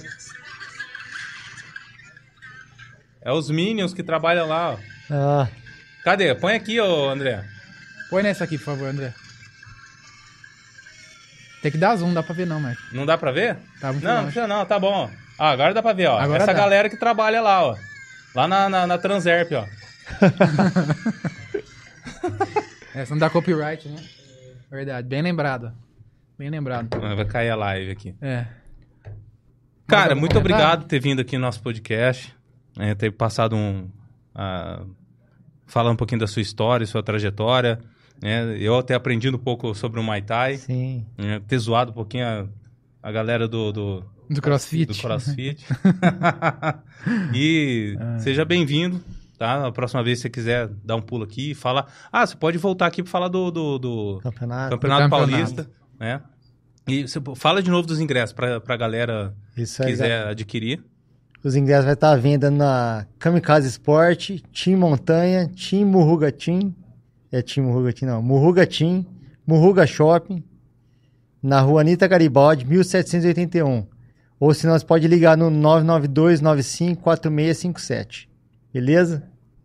É Isso aí. Ah, deixa eu fazer a dica final aí, né? Ah, Essa dica final, já. Eu, eu não separei nenhum documentário, livro em específico, mas para não ficar devendo para vocês, quem quiser recomendações de leituras pro ano de 2024, Uma hora dessa gata fala: Ah, não quero ler, não. Não. Ouve, gente, que é bom. Vamos lá. vai lá no meu, no meu perfil Glaucio Marcos no Instagram, que eu publiquei é, tipo um ranking os top 3 por categoria de livros que eu li esse ano.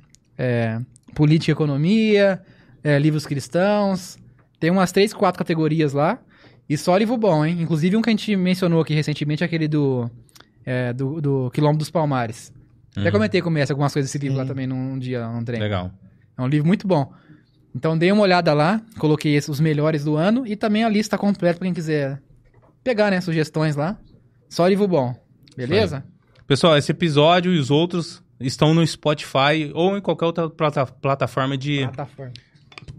plataforma de, é, de podcast, tá bom? Se você quiser assistir esse, esse podcast, tá no Spotify, Google, Google Podcast, todas as outras, Deezer, todas as outras plataformas, tá bom? Eu falar qual que é o próximo? Ah, semana que vem vem o, o jornalista, o, o Leone Rodrigues, né? Ele, É Rodrigo Leone? Rodrigo Leone. Leone. Rodrigo Leone. Leone Rodrigues. É, vamos perguntar isso pra ele, Rodrigo né? Leone. Não, lugar Rodrigo Leone. É Rodrigo, Rodrigo, Leone. Já vi também. é Rodrigo Leone.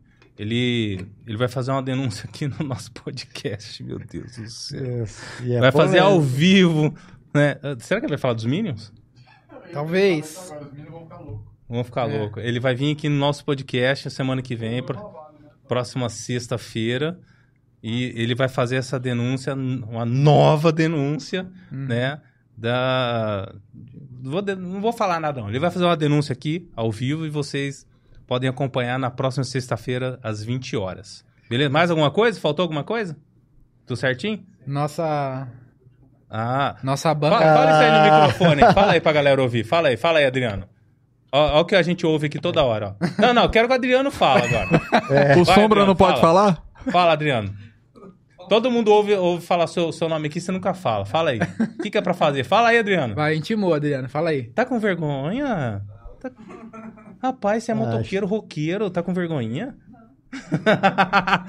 Pessoal, seguir, compartilhar. Se você não, não segue ainda o nosso canal, dá uma força, clica aí é, em curtir a nossa, o nosso podcast e seguir o nosso canal aqui no YouTube, beleza? Mais uma vez, esse, esse podcast é dedicado para a região de Ribeirão Preto, para as pessoas que vivem aqui na região de Ribeirão Preto. tá? A gente vai trazer para que, pra que é, se torne público todo, tra- todo o trabalho que, que a gente vê que é relevante aqui na cidade. Tá? Tem gente que está no anonimato, que faz um ótimo trabalho que a gente vai trazer aqui para que essa pessoa seja conhecida também. Beleza? Então curte, compartilha, manda pra galera aí do, do CrossFit, pra ver o que a gente falou aqui mal deles. Beleza? Não fiquem bravos comigo, fiquem bravos com o Muruga. Ah, tá. Qualquer coisa, vocês vão lá no CT dele, tá? Vai brigar lá. Vai lá, brigar com ele lá, beleza? E a gente agradece aí. Oi, Vai pode ser falar. engraçado, né? Na década de 90 tinha briga de, de jiu-jiteiro no Rio de Janeiro, agora vai ter briga de crossfiteiro com Muay Thai. O Muay Thai, nossa. Quem corre mais? É, pra ver quem corre mais na rua. Quem, quem pula mais corda. gente descobriu que os caras do Muay Thai correm na rua 6km todo sábado, debaixo do sol, tá vendo? Não é só os crossfiteiros É. que correm na rua. Tá? Quem, quem, quem... Se você entrar no CT do Murruga, você vai correr na rua também. É. Beleza? Obrigado pela, pela companhia. Até a próxima sexta-feira. Valeu!